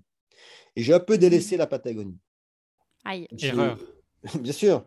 Il euh, ne faut jamais faire ça. Mais, voilà, euh, on le fait quand même parce qu'on est pressé, parce que ça. Et je, je pars en Patagonie et vraiment, c'est la première fois que je suis vraiment tout seul dans les canaux marins. J'étais allé avec d'autres personnes. J'étais avec Elsie euh, Malander, on avait fait plusieurs mois en, 2009. J'étais allé ensuite avec des, groupes. J'y suis allé pour des études scientifiques. Mais là, tout d'un coup, tout seul dans ces milieux-là, avec mon kayak, j'ai vu l'immense différence. L'immense différence entre être seul ou deux. Mais c'est le jour et la nuit. C'est plus que ça. Parce que quand, rien que quand on est deux et qu'on a un problème, qu'on n'est pas bien, mais même sans parler, on sait qu'il y a l'autre qui, qui, est là pour prendre mmh. une décision ou nous aider à la prendre, ou peut-être la prendre à notre place parce qu'il a ou elle a tout d'un coup une autre idée. Et, et en fait, c'est extrêmement soulageant pour le cerveau de savoir ça. Quand on est vraiment tout seul, on n'a plus cet appui, on n'a plus cette béquille. Mais du coup, tu n'es pas en contact avec. Euh, quand tu es dans, dans, dans, zéro dans ça, pas zéro, zéro connexion. Je n'ai même pas de téléphone iridium avec moi. Zéro communication parce que justement, je ne veux pas avoir l'effet bouton. Je ne veux pas pouvoir me dire si j'ai un problème, j'appuie sur le bouton, ça s'arrête. Parce qu'une personne, parce que moi j'étudie la capacité de s'adapter à des crises, à des systèmes complexes. Euh, la personne qui vient de tsunami, elle n'a pas de bouton à appuyer pour dire j'arrête hein, maintenant. Mmh. Euh, voilà. Donc, donc je veux pas ça. J'ai pas de bouton. Et, donc je suis vraiment seul. Je peux pas appeler les copains. Je peux pas parler avec quelqu'un pour dire écoute, je suis dans cette situation. Qu'est-ce que je fais Qu'est-ce que tu en penses Donne-moi un avis objectif et tout. Non, ça j'ai pas. Et, c'est bien, heureusement, mais c'est vrai que c'est. Est-ce que est-ce qu'il y a un GPS Est-ce qu'il y a un GPS et eux, ton équipe sait où tu es? Non, mon équipe pas au Chili. Mon équipe okay. Pourquoi? C'est, Alors ça, c'est vraiment, je l'ai, eu vécu ça aussi dans d'autres expéditions. Une fois justement, euh, bah, encore dire de Darwin aussi, la, deuxième fois que j'y suis allé, la troisième fois que j'y suis allé, où en fait tu mets une balise et tu dois appeler ou tu dois dire des choses, et puis tout d'un coup cette balise elle avance plus pendant plusieurs jours. Mais mhm. pour l'équipe qui reste, c'est horrible. Qu'est-ce qu'ils doivent faire? Est-ce qu'ils lancent une opération? Est-ce que ou alors est-ce qu'ils disent que je suis mort Tout ça? Non, je préfère qu'ils sachent rien. Hmm. Euh, c'est plus, finalement, c'est plus simple pour eux, euh, pour mon équipe. Euh, puis encore une fois, je, même d'avoir une balise, ben, ce serait une sorte de bouton parce que là, s'ils me voient arrêter plusieurs jours, ils vont peut-être faire quelque chose, ils vont peut-être débarquer. Moi, j'ai eu vu un hélicoptère débarquer un jour alors que j'étais en parfaite santé mais parce que quelqu'un avait peur pour moi. je le comprends, et, tu peux pas vouloir la personne qui a appelé les secours, hein, parce qu'elle, elle a, elle a son propre vécu, sa propre problématique, et elle se sent mal, donc elle fait quelque chose. Je ne veux, pas, je veux pas donner cette, euh, cette douleur à, à, mes équipes. Euh, donc je suis vraiment seul. Et je ne fais pas toutes mes expéditions comme ça, mais celle-ci était vraiment paramétrée mmh. comme ça. Et donc, euh, et, et c'est très fatigant. Et c'est vrai que j'étais dans, cette, dans ces, cette Patagonie avec toutes ces difficultés. Et, et je me fatiguais au fur et à mesure du temps. Et pourtant, et, mais, mais, je le sentais à peine parce que, je, parce que j'aime tellement ces territoires. Et, j'ai fait une erreur, mais de, de, débutant. Mmh une erreur que, que, enfin, non, pas de débutant, parce que c'est, mais, mais quand même, il existe ce qui s'appelle des angostura en Patagonie. Des angostura, c'est un endroit très simple. Les canaux marins de Patagonie sont différentes largeurs. Il y, en a qui font 12 km, puis deux qui, certains qui font 2 mètres. Hein. C'est vraiment, il y a toutes les formes, toutes les sortes. C'est vraiment un labyrinthe. Il y, a, il y a 10 000 km de canaux développés sur 1000 km. C'est vraiment un immense labyrinthe complexe et avec parfois des profondeurs d'eau qui vont jusqu'à 2, 3, 4 000 mètres de profondeur. Donc vous avez des, hmm. canaux qui font moins de 2 km avec 2000 mètres, c'est énorme. Et, et, dans certains endroits, vous avez ce canal qui se referme sur lui-même il y a juste un tout petit passage et il y a un autre canal de l'autre côté. Et comme l'aérologie et les systèmes de courant sont particuliers, vous pouvez avoir des courants opposés sur ces deux canaux. Ce qui fait que vous avez des énormes Ah. canaux avec des énormes courants qui arrivent et tout coup, un tout petit passage, je tire, votre entonnoir. Donc, vous voyez ce que ça fait un entonnoir, ça fait des, des Mhm. tourbillons. Et ça peut aller jusqu'à 13-14 nœuds, ces tourbillons. Ça fait, ça fait couler des, des bateaux de pêche. Euh, Ah oui, la et vache. toi, donc toi, tu es avec ton kayak. Moi, je suis avec mon kayak. Voilà. Tout va bien. Et bon, il y a quand même des signaux à ça. C'est-à-dire que, notamment, bah, quand vous voyez tout d'un coup que vous avez l'impression d'avoir une rivière qui passe à côté de vous à fond dans un, canot, dans un canal, pardon, euh, bah, c'est un vrai signal qu'il y a un petit fossé quelque part. Et puis là, en plus, alors moi, j'étais en train d'avancer au fond d'un canal, puis je voyais pas la... je, je pensais qu'il était bouché au fond. Je me dis, ah, c'est bizarre, il est bouché au fond, j'ai quand même aller voir. Donc, premier signal, je vois pas de, fond. J'aurais dû me dire déjà, mince, c'est en train de se resserrer. Deuxième énorme signal, c'est que tout d'un coup, je voyais un glacier au fond qui était derrière le canal, un beau glacier. Et euh, tout d'un coup, je vois une sorte de rivière qui me passe un peu à côté et des énormes glaçons qui bougent. Et je ne me dis pas, merde, un angostura. Je me dis, tiens, c'est marrant, ça doit être le glacier qui a vélé, il y a un gros bout de glace qui est tombé, puis ça a fait une Mhm. vague. Ouais. Évidemment, cinq secondes plus tard, je suis dans un immense tourbillon, euh, complètement embarqué, et je me, et, et- et je, et- je me fous à l'eau. quoi. Et quand vous êtes à l'eau, dans une eau à 2 degrés, tout seul, au fin fond de la Patagonie, dans un angostura, avec des courants de 10 nœuds qui vous tournent autour, mauvaise, Milieu hostile. Milieu hostile. mauvaise idée. Ça, qu'est-ce vraiment- qui se passe du coup à ce Bah, moment-là? Comment bah, tu, tu alors, fais pour t'en je suis, là pour, je suis là pour la raconter, mais je me suis sorti, mais juste avant ça, j'accumule un nombre. Enfin, je veux dire, je vois la chose et mon cerveau me dit pas angostura, alors que je l'ai déjà vu, j'ai déjà été pris dans un angostura et il se Mhm. dit non, non, glacier qui avait les quoi. Donc, là, et ça, c'est la fatigue. Là, c'est l'épuisement. C'est-à-dire que je suis plus capable de, de faire la distinguo entre. Et je ne, je ne prends que ce que je vois un glacier, de la glace dans l'eau, c'est de la Ouais. glace et des glaciers. Je vois Ouais, rien d'autre. il n'y a pas de réflexion. ouais. Il a plus de réflexion. Et on est dans cet état de- d'étroitesse d'esprit total qui, malheureusement, bah, peut arriver aussi quand on est euh, dans une situation en France classique, euh, quand on a des situations comme la Covid. On, on voit aussi cette- ce besoin d'aller chercher. Le cerveau, c'est un truc merveilleux et qui a un défaut c'est que quand il est fatigué, quand il va pas bien, quand il ne comprend pas une situation, il va à l'explication la plus simple au moment où il la Mhm. reçoit. Et une fois qu'on a reçu cette explication, on peut faire ce qu'on veut, on peut avoir toutes les explications, c'est trop tard. Et c'est comme ça que se créent euh, les, les- les complotismes. Mais là, on est exactement dans la même situation, sauf que ce n'est pas du complotisme, c'est- moi qui me mets dans cet état d'incompréhension. Et à partir du moment où j'ai décidé que la glace venait simplement d'un glacier qui avait vélé, toute autre information n'avait plus d'importance. Ouais. Super intéressant. Hein et, et moi- et- Mais et- oui, oui. et quand je le dis, c'est intéressant parce que, un, je connais ces lieux. Deux, je connais ces théories sur le cerveau. Trois, j'ai déjà été dans la Patagonie et pourtant, je me fais avoir comme un. Tu comme fais la même erreur. Enfin, Ouais, tu même l'erreur, ouais. l'expérience ne. C'est là qu'on voit qu'il faut, il faut toujours être euh, très, très humble euh, par rapport à ces territoires. Donc, je m'en sors, bah, si je m'en sors par, euh, par, par chance, coup de bol, enfin, par, par expérience quand même. C'est c'est pas la première fois que j'ai été dans- dans- pris dans ces trucs. Donc, euh, bah déjà, moi, j'ai un, bon kayak qui est fait quand même pour résister à des choses assez violentes. Donc, euh, je, je me suis accroché à mon kayak, j'ai laissé le tourbillon se faire. À un moment donné, on sent ces tourbillons. En fait, c'est quand même pas des tourbillons parfaits. Il y a des sortes de, de, de canals qui permettent d'en sortir. Donc, euh, bah, j'ai réussi à retourner mon kayak, à remonter dessus.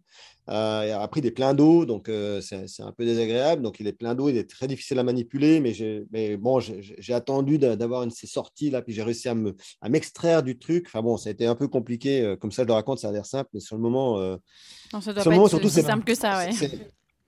Non, mais c'est. Enfin, on est quand même paniqué. On, on a Ah bah beau. oui. tain, on se dit. Euh, non, mais c'est bon.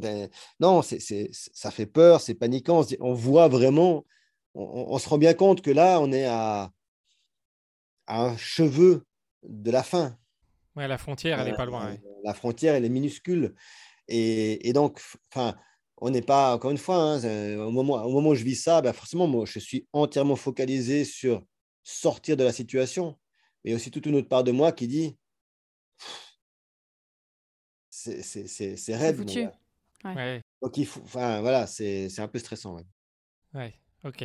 Bon, euh, sacrée expérience. Alors après, il y a la forêt amazonienne, où là, donc, milieu encore différent.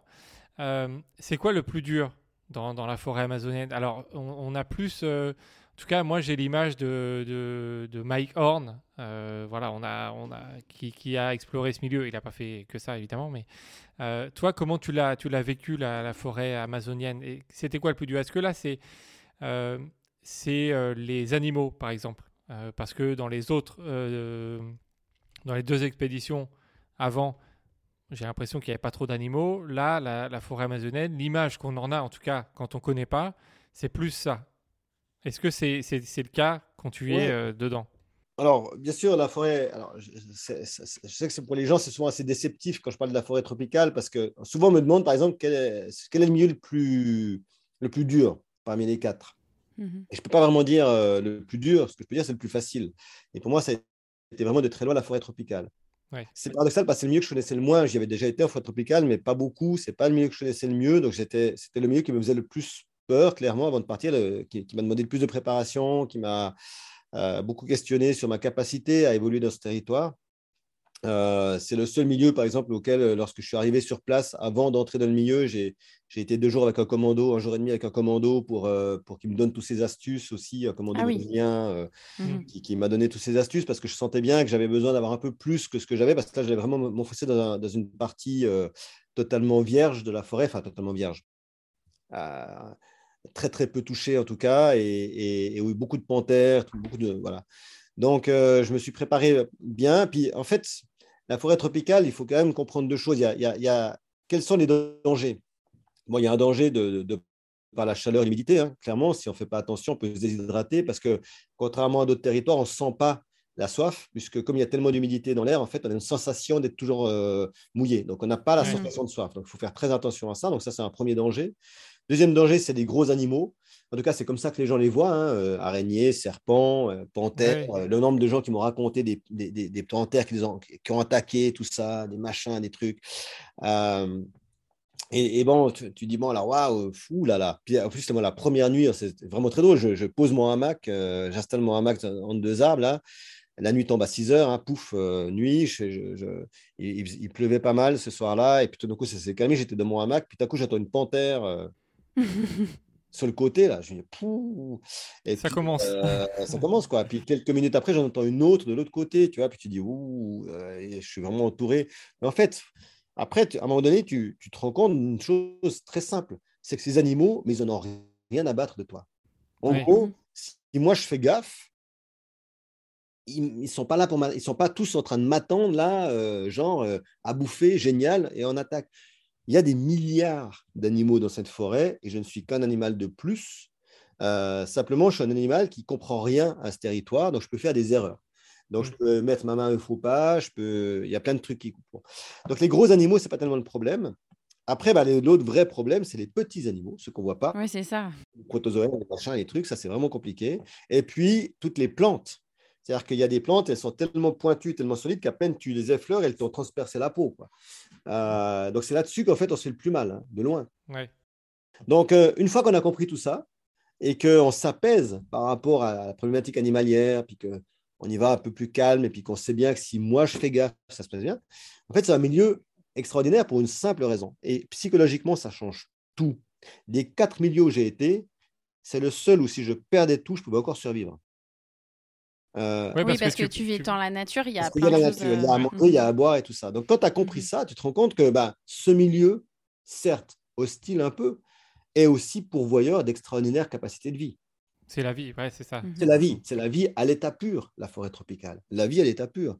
Donc, finalement, j'ai passé un très bon moment en Amazonie. Ça a été l'expédition la plus apaisée, la plus simple, et celle de laquelle je suis sorti le, plus, le moins fatigué. Le moment de repos. Incroyable. vraiment.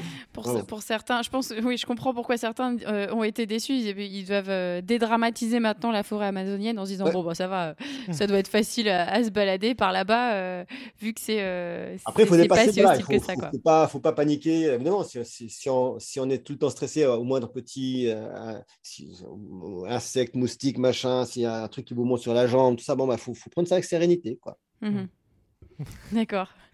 Et on va revenir sur la, quatrième donc, euh, aventure, qui est euh, donc les monts Ah, mais j'ai pas de chance. hein. Moi, c'est. euh, Alors, les, les- Ver-. Verkhoyansk, en Sibérie. Vous avez fait toute la géographie. euh. Ah, franchement, un truc de fou. Mais c'est bien, on est, nous, on aime bien le voyage. euh, on, est, on est agence de voyage, donc, euh, donc forcément, Ah. ça, ça nous parle. Euh, et là, donc, euh, en Sibérie, on revient sur des températures très, très, très, très froides. Et on est à moins 55 degrés. Donc, on n'imagine même pas euh, comment ça doit être. Euh, à ce moment-là, comparé au désert, où là, tu étais à plus 58, comment, comment tu gères ça? Comment tu, tu gères cette température qui est, qui est glaciale? Ouais, absolument. Je, suis à quasiment moins 60 en effet, euh, avec une petite tente. Parce qu'en. Antarctique aussi, il y a des moins 60, mais ils, ont- ils sont dans des bases. Euh, c'est froid, hein, c'est froid. C'est- Mm, mm. il- Pour, les, pour les auditeurs qui n'ont pas conscience de ce que ça veut dire, il faut imaginer qu'un congélateur chez nous, c'est moins 18 degrés. Mm. Euh, là, on est L'image est bien, ouais, l'image est bonne. on est trois fois plus froid. Euh, donc ça fait frisquet quand même, je vous le confirme. Euh, Pour respirer, ça doit être bizarre. ce qui est assez, ouais, ce qui est assez intéressant, c'est que on a, on a des tas de similitudes avec le très chaud. Euh, par exemple, euh, tous les équipements deviennent cassants. Ils deviennent Mhm. cassants dans la- là parce que tout gèle, et puis ils deviennent cassants dans, dans- dans le désert parce qu'il n'y a plus d'eau, le- l'eau s'est évaporée, que donc il n'y a plus de structure sur les, sur les éléments. Donc euh, tout devient cassant. Euh, chaque, chaque, euh, chaque bout de peau qui est exposé prend un risque euh, d'être euh, Mhm. brûlé par le soleil dans le désert, d'être euh, gelé dans- dans- dans- dans- en Sibérie. Donc en fait, on doit être dans un état d'attention permanent. On ne peut pas s'autoriser, ne serait-ce qu'une minute de, d'inattention, parce que ça, Mhm. ça, ça se paye tout de suite. Ça, c'est la première difficulté. La deuxième difficulté, c'est que chaque geste devient compliqué, parce que vous faites allumer un réchaud à essence avec vos moufles. euh, quand vous êtes fatigué, ça commence à faire beaucoup de, de contraintes. Puis si vous n'allumez pas votre réchaud, euh, ou si vous faites une erreur dans l'allumage, vous n'avez pas d'eau. Parce que, Mhm. évidemment, tout est congelé. Donc, il faut faire de l'eau avec votre réchaud, et ainsi de suite. Donc, en fait, tout devient, tout devient complexe. Il n'y a rien qui est simple. En fait, il n'y a pas un geste où vous dites Ah, ben ça, c'est facile. Euh, même aller, euh, vulgairement, même aller pisser, c'est, compliqué. Quoi. Euh, donc, Est-ce que, petite question, euh, est-ce que tu l'avais essayé avant de partir, euh, de tout faire avec les moufles ou Ouais, on fait toujours des essais. C'est, toujours pareil, les simulations, c'est qu'on fait des trucs. Alors, fois, moi, moi, le polaire, c'est quand même un milieu que je connais bien. hein, donc, j'avais déjà fait beaucoup de polaire avant. Euh, mais pas mais à ces conditions-là, non. Mais disons que j'étais quand même mieux préparé à ce milieu. Puis Mm. on, travaille toujours, on fait des trucs avec les mouches. Mais en réalité, on oublie toujours que euh, quand, quand on fait des, des tests, même pendant une semaine, parfois, on, on se met en terrain, on va, on va sur, les- sur la mer de glace à Chamonix, ou on va euh, en, en Islande ou en Finlande, je sais pas quoi. On fait nos tests et tout. On oublie vraiment que la, la difficulté majeure, ça va être quand la fatigue va s'installer. La fatigue Ouais. profonde, pas une fatigue juste, ah, je suis un peu crevé aujourd'hui, mais la fatigue profonde, parce qu'il y a un souci en- dans cette température qui est quand même majeur, c'est qu'on n'atteint pas les sommeils profonds. On n'atteint plus le sommeil paradoxal. Donc, on est tout le temps dans une sorte de. Les nuits se passent dans une sorte de, de- de cette ambiance que vous avez quand vous êtes des fois un peu comateux euh, le Mhm. matin ou, dans la journée, vous allez faire une sieste, puis vous voyez, vous êtes un peu entre deux, machin. Mhm. C'est- tout le temps comme ça, les nuits là-bas. Donc il n'y a jamais de repos en fait. Tu tu Il n'y a déconnectes jamais, jamais. de vrai repos, y a jamais de repos profond. Il y a un repos corporel, il y a un repos, mais, mais au fur et à mesure des jours, on ne fait que s'épuiser. C'est un peu l'image, c'est un peu comme euh, on, on parle de la zone de la mort euh, dans les, sur, sur les montagnes de 8000 mètres, à l'Everest notamment, ou au-delà de 7000 mètres, où on sait que quoi qu'on fasse, on se dégrade. Mm. Et ben, on a un peu le même problème à ces températures-là, c'est que de toute façon, on va se dégrader. Mhm. Donc, jusqu'où on peut se dégrader, euh, ben, ça, c'est une question qu'on se pose tous les jours. Euh, quand on part 30 jours dans ces territoires, euh, il n'y a pas une journée, on ne se dit pas, est-ce que est-ce que c'est pas le jour de trop? Euh, Et ça, on se le dit dès le troisième jour. Quoi. Euh, Ça tu y penses? Donc, Du coup, tu, ça tu y penses tous les jours? J'ai toujours ce petit truc en moi qui dit, est-ce que, est que, tu vas- est-ce que tu vas te réveiller? Est-ce que tu vas te réveiller? Ah oui. Est-ce que tu vas, finalement, tu vas pas t'endormir et euh, dans cet état comateux, euh, ne pas sentir que tu es en train de sombrer et, et finalement, on retrouvera un bout congelé dans quelques, dans quelques mois, à la fin de l'hiver et, et voilà quoi. Ouais, on y pense, bien sûr.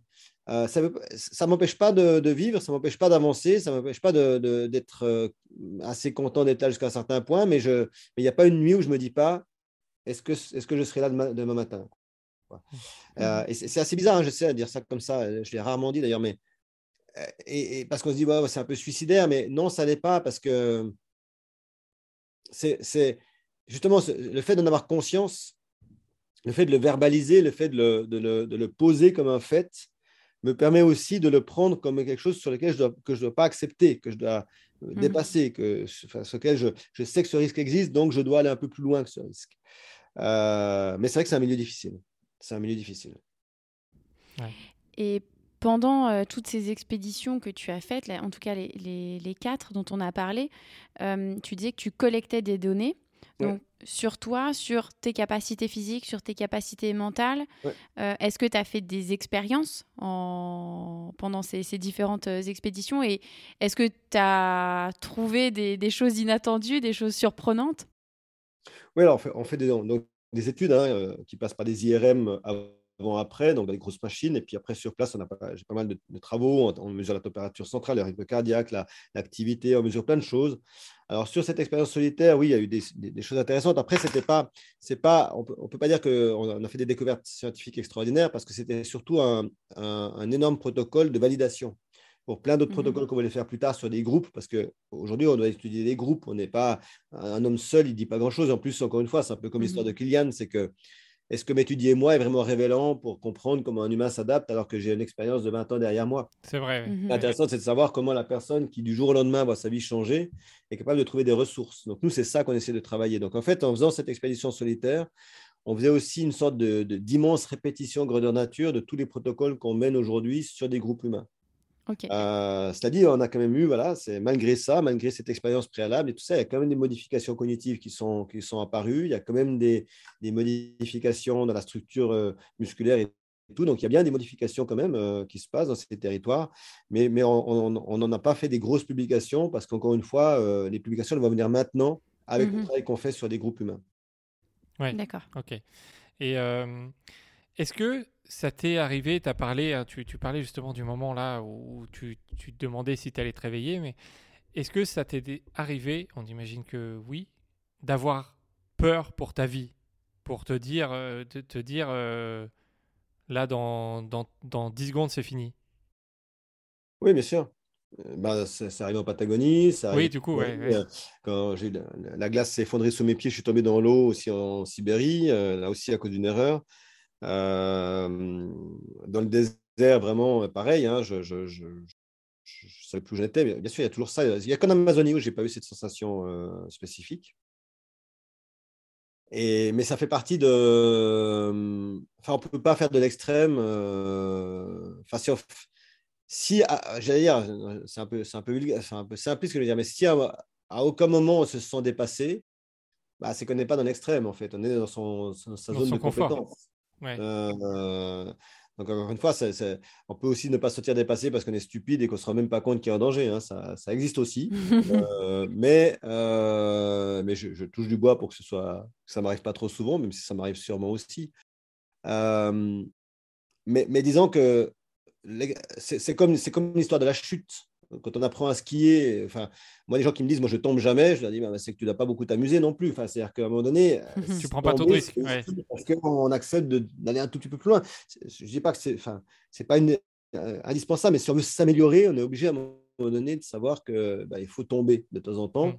et que la vraie force, c'est pas de ne pas tomber, mais c'est de se relever et de repartir. Voilà, c'est ça la, la, la compétence.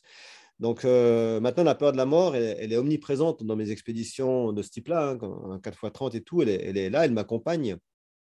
Euh, on a eu d'ailleurs dans, le film qui, est sorti, il y, a, vraiment ce moment aussi où, ma compagne de l'époque, hein, qui, est vraiment quelqu'un avec qui j'ai des, relations très fortes, euh, verbalise cette idée de ben, je dois accepter en le laissant partir maintenant qu'il il va peut-être parvenir. Mmh. Mmh et, finalement, on parle beaucoup de moi, on dit Ah, toi, alors sur le milieu, tu as peur, tu peux mourir, et tout ça. Oui, mais n'oublions pas et verbalisons peut-être plus à des personnes qui restent parce qu'elles, elles sont impuissantes. Moi, j'ai encore une chance c'est que bien sûr que j'ai peur de mourir à un certain moment, bien sûr que je suis face à des conditions, mais j'y suis. je lutte, je travaille pour, je sais ce que je suis en train de vivre, je sais ce que je dois faire pour m'en sortir. Les personnes qui ne sont pas là ne peuvent qu'imaginer. Ne peuvent qu'attendre, ne peuvent C'est que. pire, ouais, c'est c'est pire, ouais, ça Et ça, c'est très, très difficile. C'est-à-dire qu'il Ouais. faut beaucoup, de- il faut une force mentale énorme. Moi, je- je- j'ai beaucoup de respect, mais après, je l'ai vécu à la sens inverse parce que ma, ma compagne partait aussi, part aussi en expédition, partait aussi en expédition. Et donc, euh, je vivais un peu la même chose quand elle partait, puis quand, euh, que ce que je vis, que ce qu'elle devait vivre quand je partais moi. D'a- D'avoir ce, ce doute permanent de est-ce que je vais la, la revoir? Et dans, dans ce cas, est-ce que je vais la revoir? Et ça, c'est, à mon sens, beaucoup plus difficile, beaucoup plus complexe à gérer, et j'ai beaucoup plus d'admiration pour, euh, pour ces personnes-là que pour moi qui, certes, ai cette peur, mais qui est confronté à cette réalité du- de laquelle je peux faire quelque chose. D'ailleurs, en, en parlant des, des gens qui restent, t'en parlais un petit peu avant, il y a toute une équipe qui est derrière toi dans chacune de tes expéditions. Euh, comment ça se passe? Comment tu choisis ces personnes? Est-ce que elles sont là depuis longtemps? Euh, Tu les as choisies parce que euh, elles t'ont suivi dès le début ou enfin voilà comment ça, comment ça, ça se passe? Qui est cette Ouais, équipe derrière toi? Si vous voulez l'équipe qui, qui reste, il faut à un moment donné les enchaîner dans une cave et pas les, sortir, les laisser sortir pendant une année pour les convaincre que la peine de continuer avec vous. Et puis, euh, non, non, c'est- sûr que la plus grande forfanterie de l'histoire exploration, c'est l'idée du solitaire. Euh, le solitaire, il existe pendant les quelques instants, jours, mois, semaines, où on est sur le- dans le milieu et on est vraiment seul. Mais la réalité, c'est que ce n'est réalisable que parce qu'il y a tout un tas de personnes qui ont travaillé sur ces projets.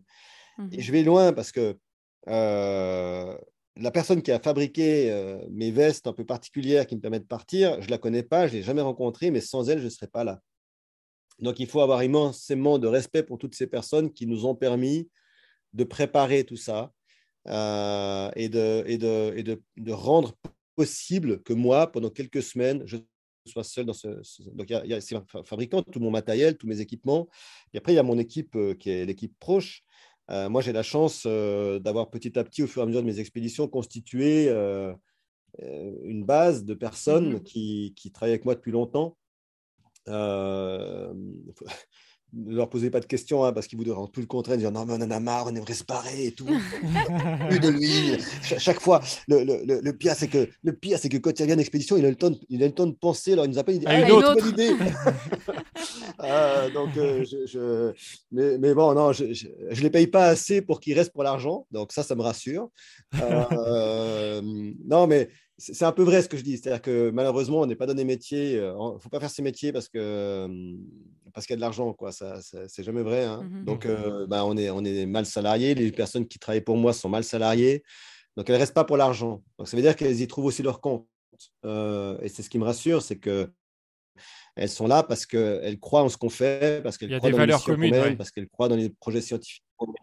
Il y a des valeurs fortes, parce qu'on défend aussi l'humanité, parce qu'on est un groupe humaniste, et je, je- je revendique vraiment cette humanité. Quand je dis humaniste, c'est qu'on veut, on défend l'humain, mais on défend l'humain et l'environnement, parce que sans l'un ne va pas Mhm. sans l'autre. Et donc, être humaniste aujourd'hui, c'est être euh, écologiste, assurément.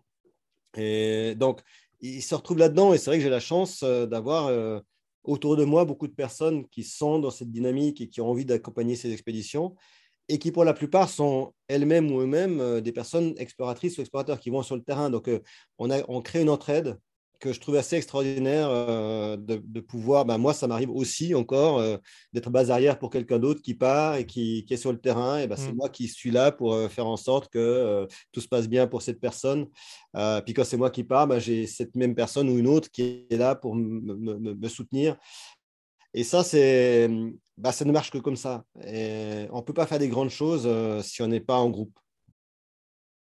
C'est important d'en parler, ouais. Euh, alors, on va revenir. Plus récemment, tu as dirigé la mission Deep Time. Euh... T'avais oublié, ça, non non, je n'ai pas oublié. Non. Donc, pour, pour les auditeurs, donc si vous n'avez pas vu passer l'info, hein, c'est donc vous étiez 15 personnes de tout horizon. Euh, vous êtes restés dans une grotte, sans lumière naturelle, sans temps, sans timing, sans heure, pendant 40 jours. Comment est venue cette idée, déjà? Alors, c'est bon, une idée. euh, nous, on étudie vraiment le, le- le cerveau en conditions extrêmes, donc toutes les conditions extrêmes. Et, et parmi ces conditions extrêmes, il y en a une qui est toujours intéressante c'est qu'est-ce qui se passe-t-il quand le cerveau quitte un système euh, formaté euh, depuis toujours? Et Mm. un des systèmes formatés qui est le nôtre, c'est le temps. C'est-à-dire que tout est temps hein, dans nos Mhm. vies. euh, depuis Oui. tout petit, on est paramétré par le temps, par le, la lumière du jour et la nuit, par ensuite les montres et compagnie. Donc, euh, qu'est-ce qui se passerait dans le cerveau si on enlève le temps? Cette idée-là n'est pas nouvelle. Euh, il y a des explorateurs et des exploratrices qui, dans les années 60, euh, 70, 80, ont fait des expéditions hors du temps, donc dans une grotte. Ça a commencé en France par Michel Siffre, et puis il y a eu des personnes comme Eric Le Guen et autres. Euh, mais souvent en solitaire, enfin, toujours d'ailleurs en solitaire ou à deux. Et donc, euh, et puis à l'époque, en plus, sans pouvoir faire de la neuroscience, à savoir vraiment voir euh, avec les Mm. machineries qu'on a aujourd'hui, euh, ce que ça veut dire. Donc, euh, quand la Covid est arrivée et qu'on a vu que, au-delà de tous les problèmes que ça posait, il y avait pour beaucoup de monde une sorte de, de distorsion, de, désé- de déséquilibre dans la perception du temps. Avec les Mhm. confinements, les déconfinements, les couvre-feux, les puis pouf, on se reconfine. Les gens, ils avaient, ils, ils, en- ils savaient plus trop où ils en étaient dans le temps. Euh, et puis la projection dans le futur était difficile. Et puis, donc ça, ça nous a fait comprendre que un, système tout à fait normalisé peut tout d'un coup perdre euh, ce qui fait une des structures fondamentales de l'humain, à savoir le temps. Donc c'est là que j'ai relié à, la fois ce qui s'était fait dans le passé et puis ce qui se passait actuellement avec la Covid, euh, dans l'envie de mieux comprendre ça, mais de comprendre euh, sur un groupe. Et après, il y a deux autres raisons. Il y a une raison qui est très pragmatique. hein. Je me pose toujours la question, vous êtes en Indonésie, euh, dans un petit village reculé, un petit hameau au milieu des montagnes, tsunami ou tremblement de terre énorme, et vous vous retrouvez euh, une quinzaine, une vingtaine, une trentaine de personnes totalement isolées dans un territoire totalement nouveau parce que tout a disparu. Tout a... Ouais. Mhm. Euh, Qu'est-ce qui se passe? Comment est-ce que vous arrivez à vous réorganiser, à fonctionner, à mettre en place un système? Euh, Puis enfin, la troisième raison, c'est les missions spatiales futures, évidemment. On peut être pour ou contre, hein, ça c'est un débat qu'on ne va pas aborder maintenant, mais en tout cas, ça, ça va sûrement avoir lieu. Et là encore, ben, qu'est-ce qui va se passer quand on va installer une un groupe humain sur la Lune, pour le coup, dans un univers aussi déstructuré. Donc, toutes ces raisons m'ont donné envie de mener Deep Time. Et puis, il y en avait une dernière qui est très pragmatique. C'est que moi, j'ai une équipe euh, que je respecte énormément et qui, qui enfin, ce respect est mutuel. Et j'ai moi-même vu cette équipe commencer à se, à se perdre un peu dans la Covid. C'est-à-dire qu'on ne pouvait plus faire nos expéditions. On avait dû annuler toutes nos missions euh, de Mhm. terrain. Ouais, forcément, à ouais, l'étranger. Toutes nos missions scientifiques étaient tombées. Et je voulais trouver un projet crédible à pouvoir faire avec eux euh, pendant cette période. Et il fallait que je, fa- que je fasse un projet en France, puisqu'on ne pouvait pas sortir de France, Bah oui. Mhm. euh, qui avait une ambition scientifique suffisante et qui pouvait euh, répondre à des problématiques qu'on se posait. Et si je mélange tout ça dans un grand sac, bah, ça fait Deep Time. C'est bien, franchement, c'est c'est très bien résumé. Une partie, euh, voilà, de faire partie d'un tout et en même temps des choses assez pragmatiques. Euh, si on revient euh, vraiment dans, dans le projet en tant que tel, est-ce que c'était dur pour toi ou pour d'autres d'être complètement déconnecté de tout? Comment tu, tu l'as vécu? Alors, il y a vraiment deux, deux- deux choses différentes. Non, ça n'a pas été difficile. Il faut être euh, honnête, c'est une expédition qui s'est extrêmement bien passée et globalement, les gens, à passer les quelques premiers cycles, premiers, premiers jours de- d'incertitude, d'incompréhension, de désorientation, c'est un peu compliqué de se réveiller la nuit la première fois sans aucun indicateur. Il fait une nuit totale, vous avez le noir complet et en plus, vous n'avez pas votre montre pour savoir, tiens, est-ce que j'ai assez dormi? Donc, il faut réapprendre à se réécouter, il faut réapprendre à se recentrer sur soi-même tout en ayant un groupe autour de soi. Donc, on ne peut pas non plus complètement s'enfermer sur soi, il faut accepter les autres. Passer ce moment-là, bah non, ça a été une belle expérience parce que, en fait, on est, on est dans un monde, et il faut être honnête, hein, sans, sans- il est ce qu'il est. Moi, j'aime bien y vivre, mais il va un peu vite des fois. Et on est surchargé d'informations, surchargé de rendez-vous, surchargé d'appels. Et tout d'un coup, là, vous, vous quittez tout ça. Il n'y a, y a plus tout ça. Il n'y a plus cette obligation d'être à tel endroit à telle heure, de, Mhm. d'être en retard, d'être en avance, machin. Bah non, vous, êtes vous juste dans un système de vie. Donc en fait, les gens ont généré une compétence, une, une appréhension de liberté extrêmement belle, extrêmement forte. Ok. De- Ouais. et, et le groupe a très bien fonctionné et ça a été une très belle expérience qui est aussi extrêmement utile scientifiquement. Après, moi, j'étais dans un état un tout petit peu différent du reste du groupe, puisque j'en étais l'organisateur, le créateur, et- Mhm. et, c'est moi qui les ai un petit peu enfermés dans cette grotte quand même. J'étais dans cette grotte. Et moi, j'avais toute l'histoire du hors du temps à montrer des dépressions, des difficultés, des, des- des- des grandes difficultés de- à vivre comme expérience. Et je, j'avais très peur de ce qui allait se passer. J'étais inquiet pour eux. Donc, j'étais dans une sorte d'état. euh, à la fois, je voulais vivre l'expérience avec eux, puis à la fois, j'étais un peu euh, à la fois le manipulateur scientifique et puis aussi la personne qui, est, qui était responsable de tout ça. Donc, ça a été assez dur au début. J'ai mis du Mhm. temps à, à- À voir que ça allait bien, en fait. ah, et, à me rassurer, puis à me dire à un moment donné, mais en fait, euh, ouais, me rassurer pour me dire, mais en fait, ce groupe, il, il va bien et il est apte mmh à, à, fonctionner tout à fait. En fait, on est arrivé à exactement ce qu'on voulait prouver, qu'un groupe qui décide de fonctionner ensemble et en coopération dans un système anomique peut très bien mettre en place un fonctionnement qui, qui, est, qui, est, qui est, agréable et qui rend ce groupe compétent. Et, ça, c'est une super, euh, c'est une super expérience pour ça. Et concrètement, euh, comment ça s'organisait la vie? Est-ce que vous étiez, vous viviez euh, tous les 15 en même temps ou est-ce que ça, il y a des groupes qui se sont créés, il y a chacun faisait sa, sa, vie ou c'était comment concrètement à l'intérieur? Alors, concrètement, chacun devait vivre à son rythme. Donc, on n'avait pas de montre, on ne pouvait pas se dire, tiens, on se retrouve demain matin à telle heure. Tout ça, ça n'existait pas. Donc, en fait, chacun devait vivre, mhm. aller se coucher, dormait pour un temps. Ben, Est-ce qu'il a dormi 2 heures, 10 heures, 20 heures? Ça, je ne savais pas à ce moment-là.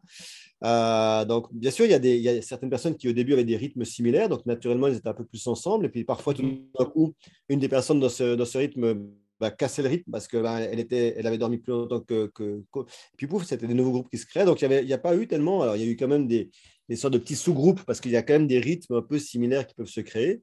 Mais globalement, euh, bah, tout le monde a dû vivre euh, en acceptant deux choses. La première, c'est moi, je vis à mon rythme, donc bah, je, je, dois accepter que des fois, je ne fais pas partie de quelque chose parce que c'est le moment où je suis en train de dormir. Hein. On ne peut pas rester pour la soirée avec les copains. Deux, je dois accepter les autres et leur rythme à eux, à savoir si j'ai envie d'être avec euh, telle personne puis qu'elle ne vient pas parce qu'elle dort, ben, c'est comme ça. Mhm. Euh, et une fois qu'on a dépassé ce cap d'acceptation commune de, ces deux notions, ben, finalement, ça marche pas mal.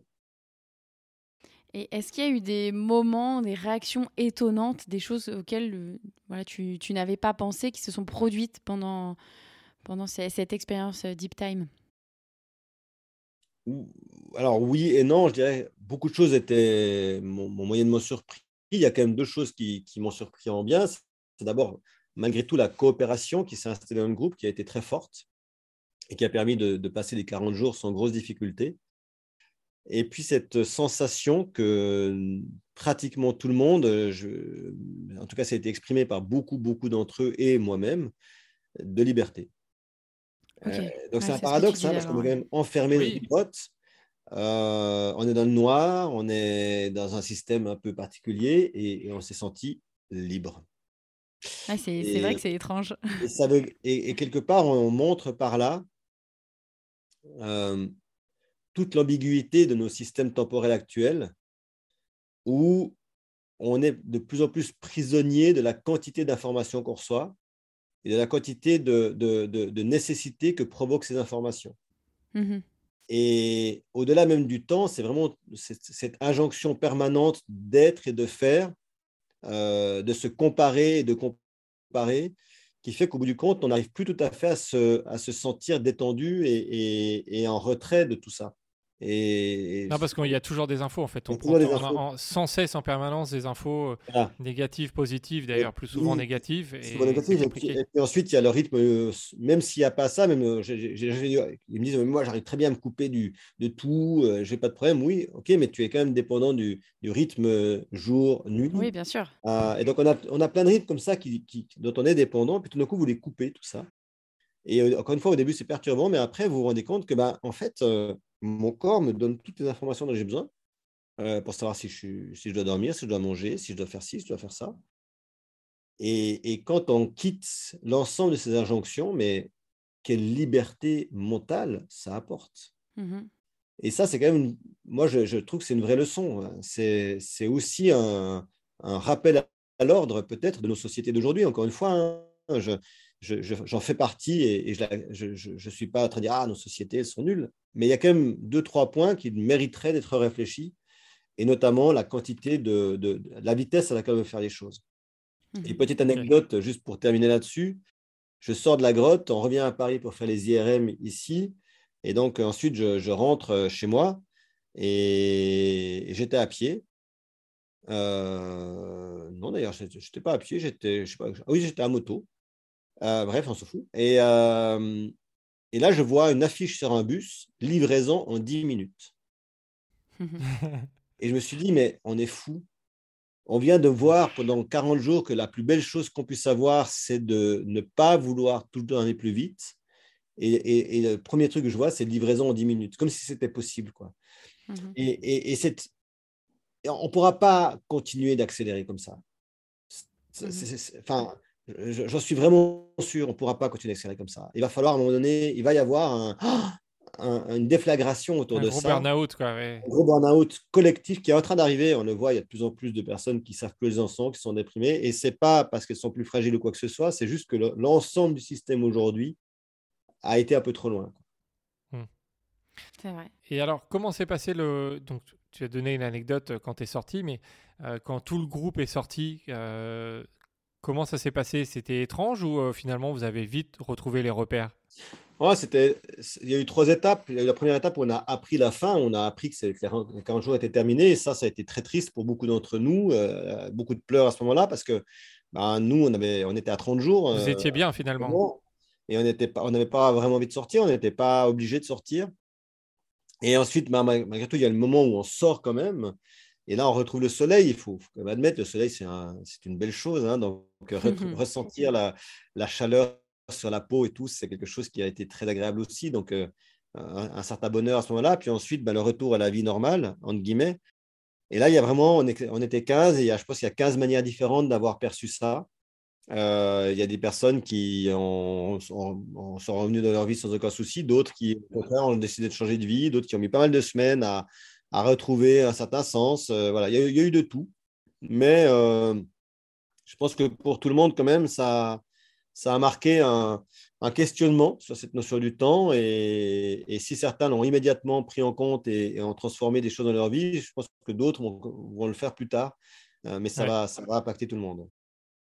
Ok, bah c'est euh, c'était c'est très intéressant en tout cas. Euh, est-ce que va y avoir un livre sur cette expérience? Est-ce que va y avoir quelque chose pour partager à, à, tout le monde sur, sur cette expérience? Alors, le livre est déjà sorti. Ah, il ah, s'appelle euh, Deep, Time, Deep Time 40 jours sous terre. C'est sorti par les éditions Robert Laffont. Donc, il est trouvable sur Internet ou, dans, On remettra le lien. Euh, ensuite, euh, bah, il y a un film, il y a certainement deux films qui vont être faits, qui sont en cours de, montage là, et qui mhm. sortiront, j'espère, un, cette année et l'autre en toute fin d'année ou l'année prochaine. Euh, et puis, bien sûr, il y a les publications scientifiques qui vont commencer à sortir petit à petit dans l'année et puis l'année prochaine aussi. Donc, il y aura pas mal de choses qui vont sortir. Mais je dirais que pour le grand public, le livre Deep Time, 40 euh, le, le film qui va sortir, j'espère, en mai, euh, sont quand même les, éléments les plus simples pour appréhender l'expérience. Bon, on mettra les, on mettra les liens justement pour que ce soit accessible. Ouais, cool. Maintenant, on va passer aux, à des questions qu'on pose à tous nos invités. Est-ce que tu as un objet fétiche ou porte-bonheur que tu emportes avec toi sur toutes tes expéditions et tes explorations? Alors, pas, pas, enfin, je peux pas dire j'ai un objet fétiche euh, que j'emporte partout, mais j'ai un, j'ai un, j'ai un bout de tissu qui raconte beaucoup de choses pour moi que j'ai mmh toujours avec, que j'ai souvent avec moi. Ok, donc c'est quand même toi un petit objet fétiche. si tu devais rencontrer Christian Clot, qu'est-ce que tu lui dirais? N'avait pas plus simple qu'on vit euh, Qu'est-ce que tu réponds à tous les gens qui te disent que tu es un ouf? euh, Qu'ils le sont aussi forcément, mais qu'ils ne le savent pas forcément. ok. Comment la famille Clos voit le Christian d'aujourd'hui, à ton avis? Voilà, alors ça dépend de qui on parle dans la famille. Hein, c'est toujours pareil, j'imagine. non, je pense que euh, aujourd'hui, euh, ben, il me voit comme, euh, comme une personne qui est, qui est pas toujours très enfin, qui fait des trucs un peu bizarres parfois, mais qui, qui a construit quelque chose qui aujourd'hui a, a, du sens entre les études scientifiques, les livres et tout ça. C'est vrai que je pense que pour toute une partie de ma vie, les gens n'ont pas enfin, eu peur pour moi, n'ont pas très bien compris ce que je faisais. C'est mmh c'est quoi ce métier bizarre euh, Je suis passé par beaucoup d'étapes, des étapes difficiles, euh, des étapes euh, plus faciles, heureusement. Donc forcément, ça, quand on fait ce genre de métier, il faut savoir que ben, on va à l'encontre de beaucoup de principes, beaucoup de préceptes, et qu'il faut accepter que ce ne soit pas toujours simple à comprendre pour nos proches. Et on devrait pouvoir passer pas mal de temps à raconter, à parler, à expliquer. Et pourtant, en tout cas, je trouve ça, c'est pas toujours facile de faire comprendre euh, aux gens ce qu'on a vécu vraiment sur le terrain, ce que ça veut dire. Il y a, il y a une sorte de, distance qui peut se créer. Et, pour, et je pense que ce qui a permis de, de casser un peu ça, c'est les livres, les livres que j'ai publiés. Mhm. Euh, je, pense que je les ai, en tout cas pour, euh, pour les deux premiers, je les ai écrits presque plus pour mes proches que pour, euh, dans l'idée qu'ils allaient euh, être ou non des succès de librairie. Parce que Mhm. je ne suis pas très bon à. à j'étais pas, je pense que je suis un peu mieux maintenant, je ne suis pas très bon à raconter, à, à- faire comprendre à mes proches, aux gens que j'aime, ce que j'ai vécu. Mais dans l'écrit, par contre, je. Tu vas plus loin, en fait. Ça c'est va un plus peu loin. mieux et, et- et une fois qu'ils ont lu, ben, on peut en parler, puis c'est pas plus mal. Donc, euh, je crois qu'aujourd'hui, ils sont apaisés par rapport à ce que je suis. D'accord. Quelle est la question que tu attends depuis longtemps mais que l'on ne t'a jamais posée? La question que j'attends depuis longtemps et qu'on m'a jamais posée, c'est intéressant comme euh, question. Je pense que euh, sans, doute, je pense que les gens, je ne suis pas sûr que j'ai une question, mais je pense qu'il y a un manque de curiosité sur, euh, sur l'adaptation et sur comment on peut transformer ce qu'on est pour réduire nos impacts plutôt que d'attendre la crise. Et je crois qu'aujourd'hui, on, on- on est encore dans un monde où on parle beaucoup de résilience et on attend le drame pour réagir. Et j'ai envie qu'on me pose la question, mais qu'est-ce que je peux faire, moi, concrètement, pour agir avant la crise et l'empêcher Ouais. D'accord. Et, et tu répondrais quoi à cette question? De ne de, de pas vouloir tout faire, euh, de savoir que quoi qu'on fasse, on sera critiqué, que la personne qui décide d'arrêter de prendre l'avion, on va lui dire remettre encore un smartphone, la personne qui arrête d'utiliser un smartphone, on va lui dire remettre encore Facebook, et ainsi de suite. Mhm. Donc de faire des choix et, et de s'y tenir. Euh, c'est comme un entraînement, c'est comme un ultra trail. Quand on décide de faire un ultra trail, ben, à un moment donné, tous les jours ou plusieurs fois par semaine, on part, on court, on s'entraîne, on se prépare, on a un objectif. Puis finalement, on court le trail. Ben, il faut faire exactement pareil pour euh, les décisions qu'on prend sur l'environnement. C'est pas facile. Il y a des fois, on n'a pas envie de partir s'entraîner. On n'est pas très heureux, mais il faut le faire quand même. Et quand on le fait puis qu'on arrive au bout, ben, c'est tellement satisfaisant qu'on sait qu'on fera une autre action derrière. Donc, il faut soutenir chaque action qui est faite. Et aujourd'hui, s'il y a un conseil que je peux donner à tout le monde qui est ultra simple, réduisez drastiquement vos achats de vêtements. C'est le plus gros pollueur mondial aujourd'hui. Voilà. Donc, ce n'est pas compliqué. Ça n'enlève rien à la vie. Ça ne vous réduit pas vos plaisirs. Ça ne vous réduit pas ce que vous faites. Mais ça a un impact gigantesque sur la planète. Bah, Merci pour ces mots. C'est quoi les prochaines aventures de, de Christian dans 2022, 2023, 2030 Est-ce qu'il y a des, est-ce qu'il y a d'énormes projets euh, encore euh, On imagine que oui, hein, mais euh, Ouais, il y a des. tu Ouais, ouais, déjà dans ta tête? Il y, a, il y a des gros projets, mais il y a déjà cette- 2022, septembre 2022, normalement, on part avec un groupe de 20 personnes pour faire, euh, donc comme Deep Time, hein, des, des projets où on va mettre des personnes novices dans des conditions extrêmes. Donc, on va refaire ce que j'ai fait en solitaire, les fameux 4 fois 30 jours que je viens de raconter, mais on va les refaire Mhm. avec un groupe Des conditions un peu moins extrêmes quand même, hein, mais quand même des conditions violentes pour des personnes novices. Donc, euh, bah, ça, ça va être extrêmement intéressant parce qu'on va pouvoir la première fois pouvoir comprendre l'impact du climat euh, sur l'humain, à savoir qu'est-ce que ça veut dire concrètement de vivre avec 10 degrés de plus, Mm. euh, comme on aura dans certaines régions de France. Donc, ça, c'est vraiment passionnant comme mission et ça démarre normalement cette année. Après, il y a d'autres deep time qui vont être faits parce qu'on a, on a besoin d'aller plus loin dans ce questionnement.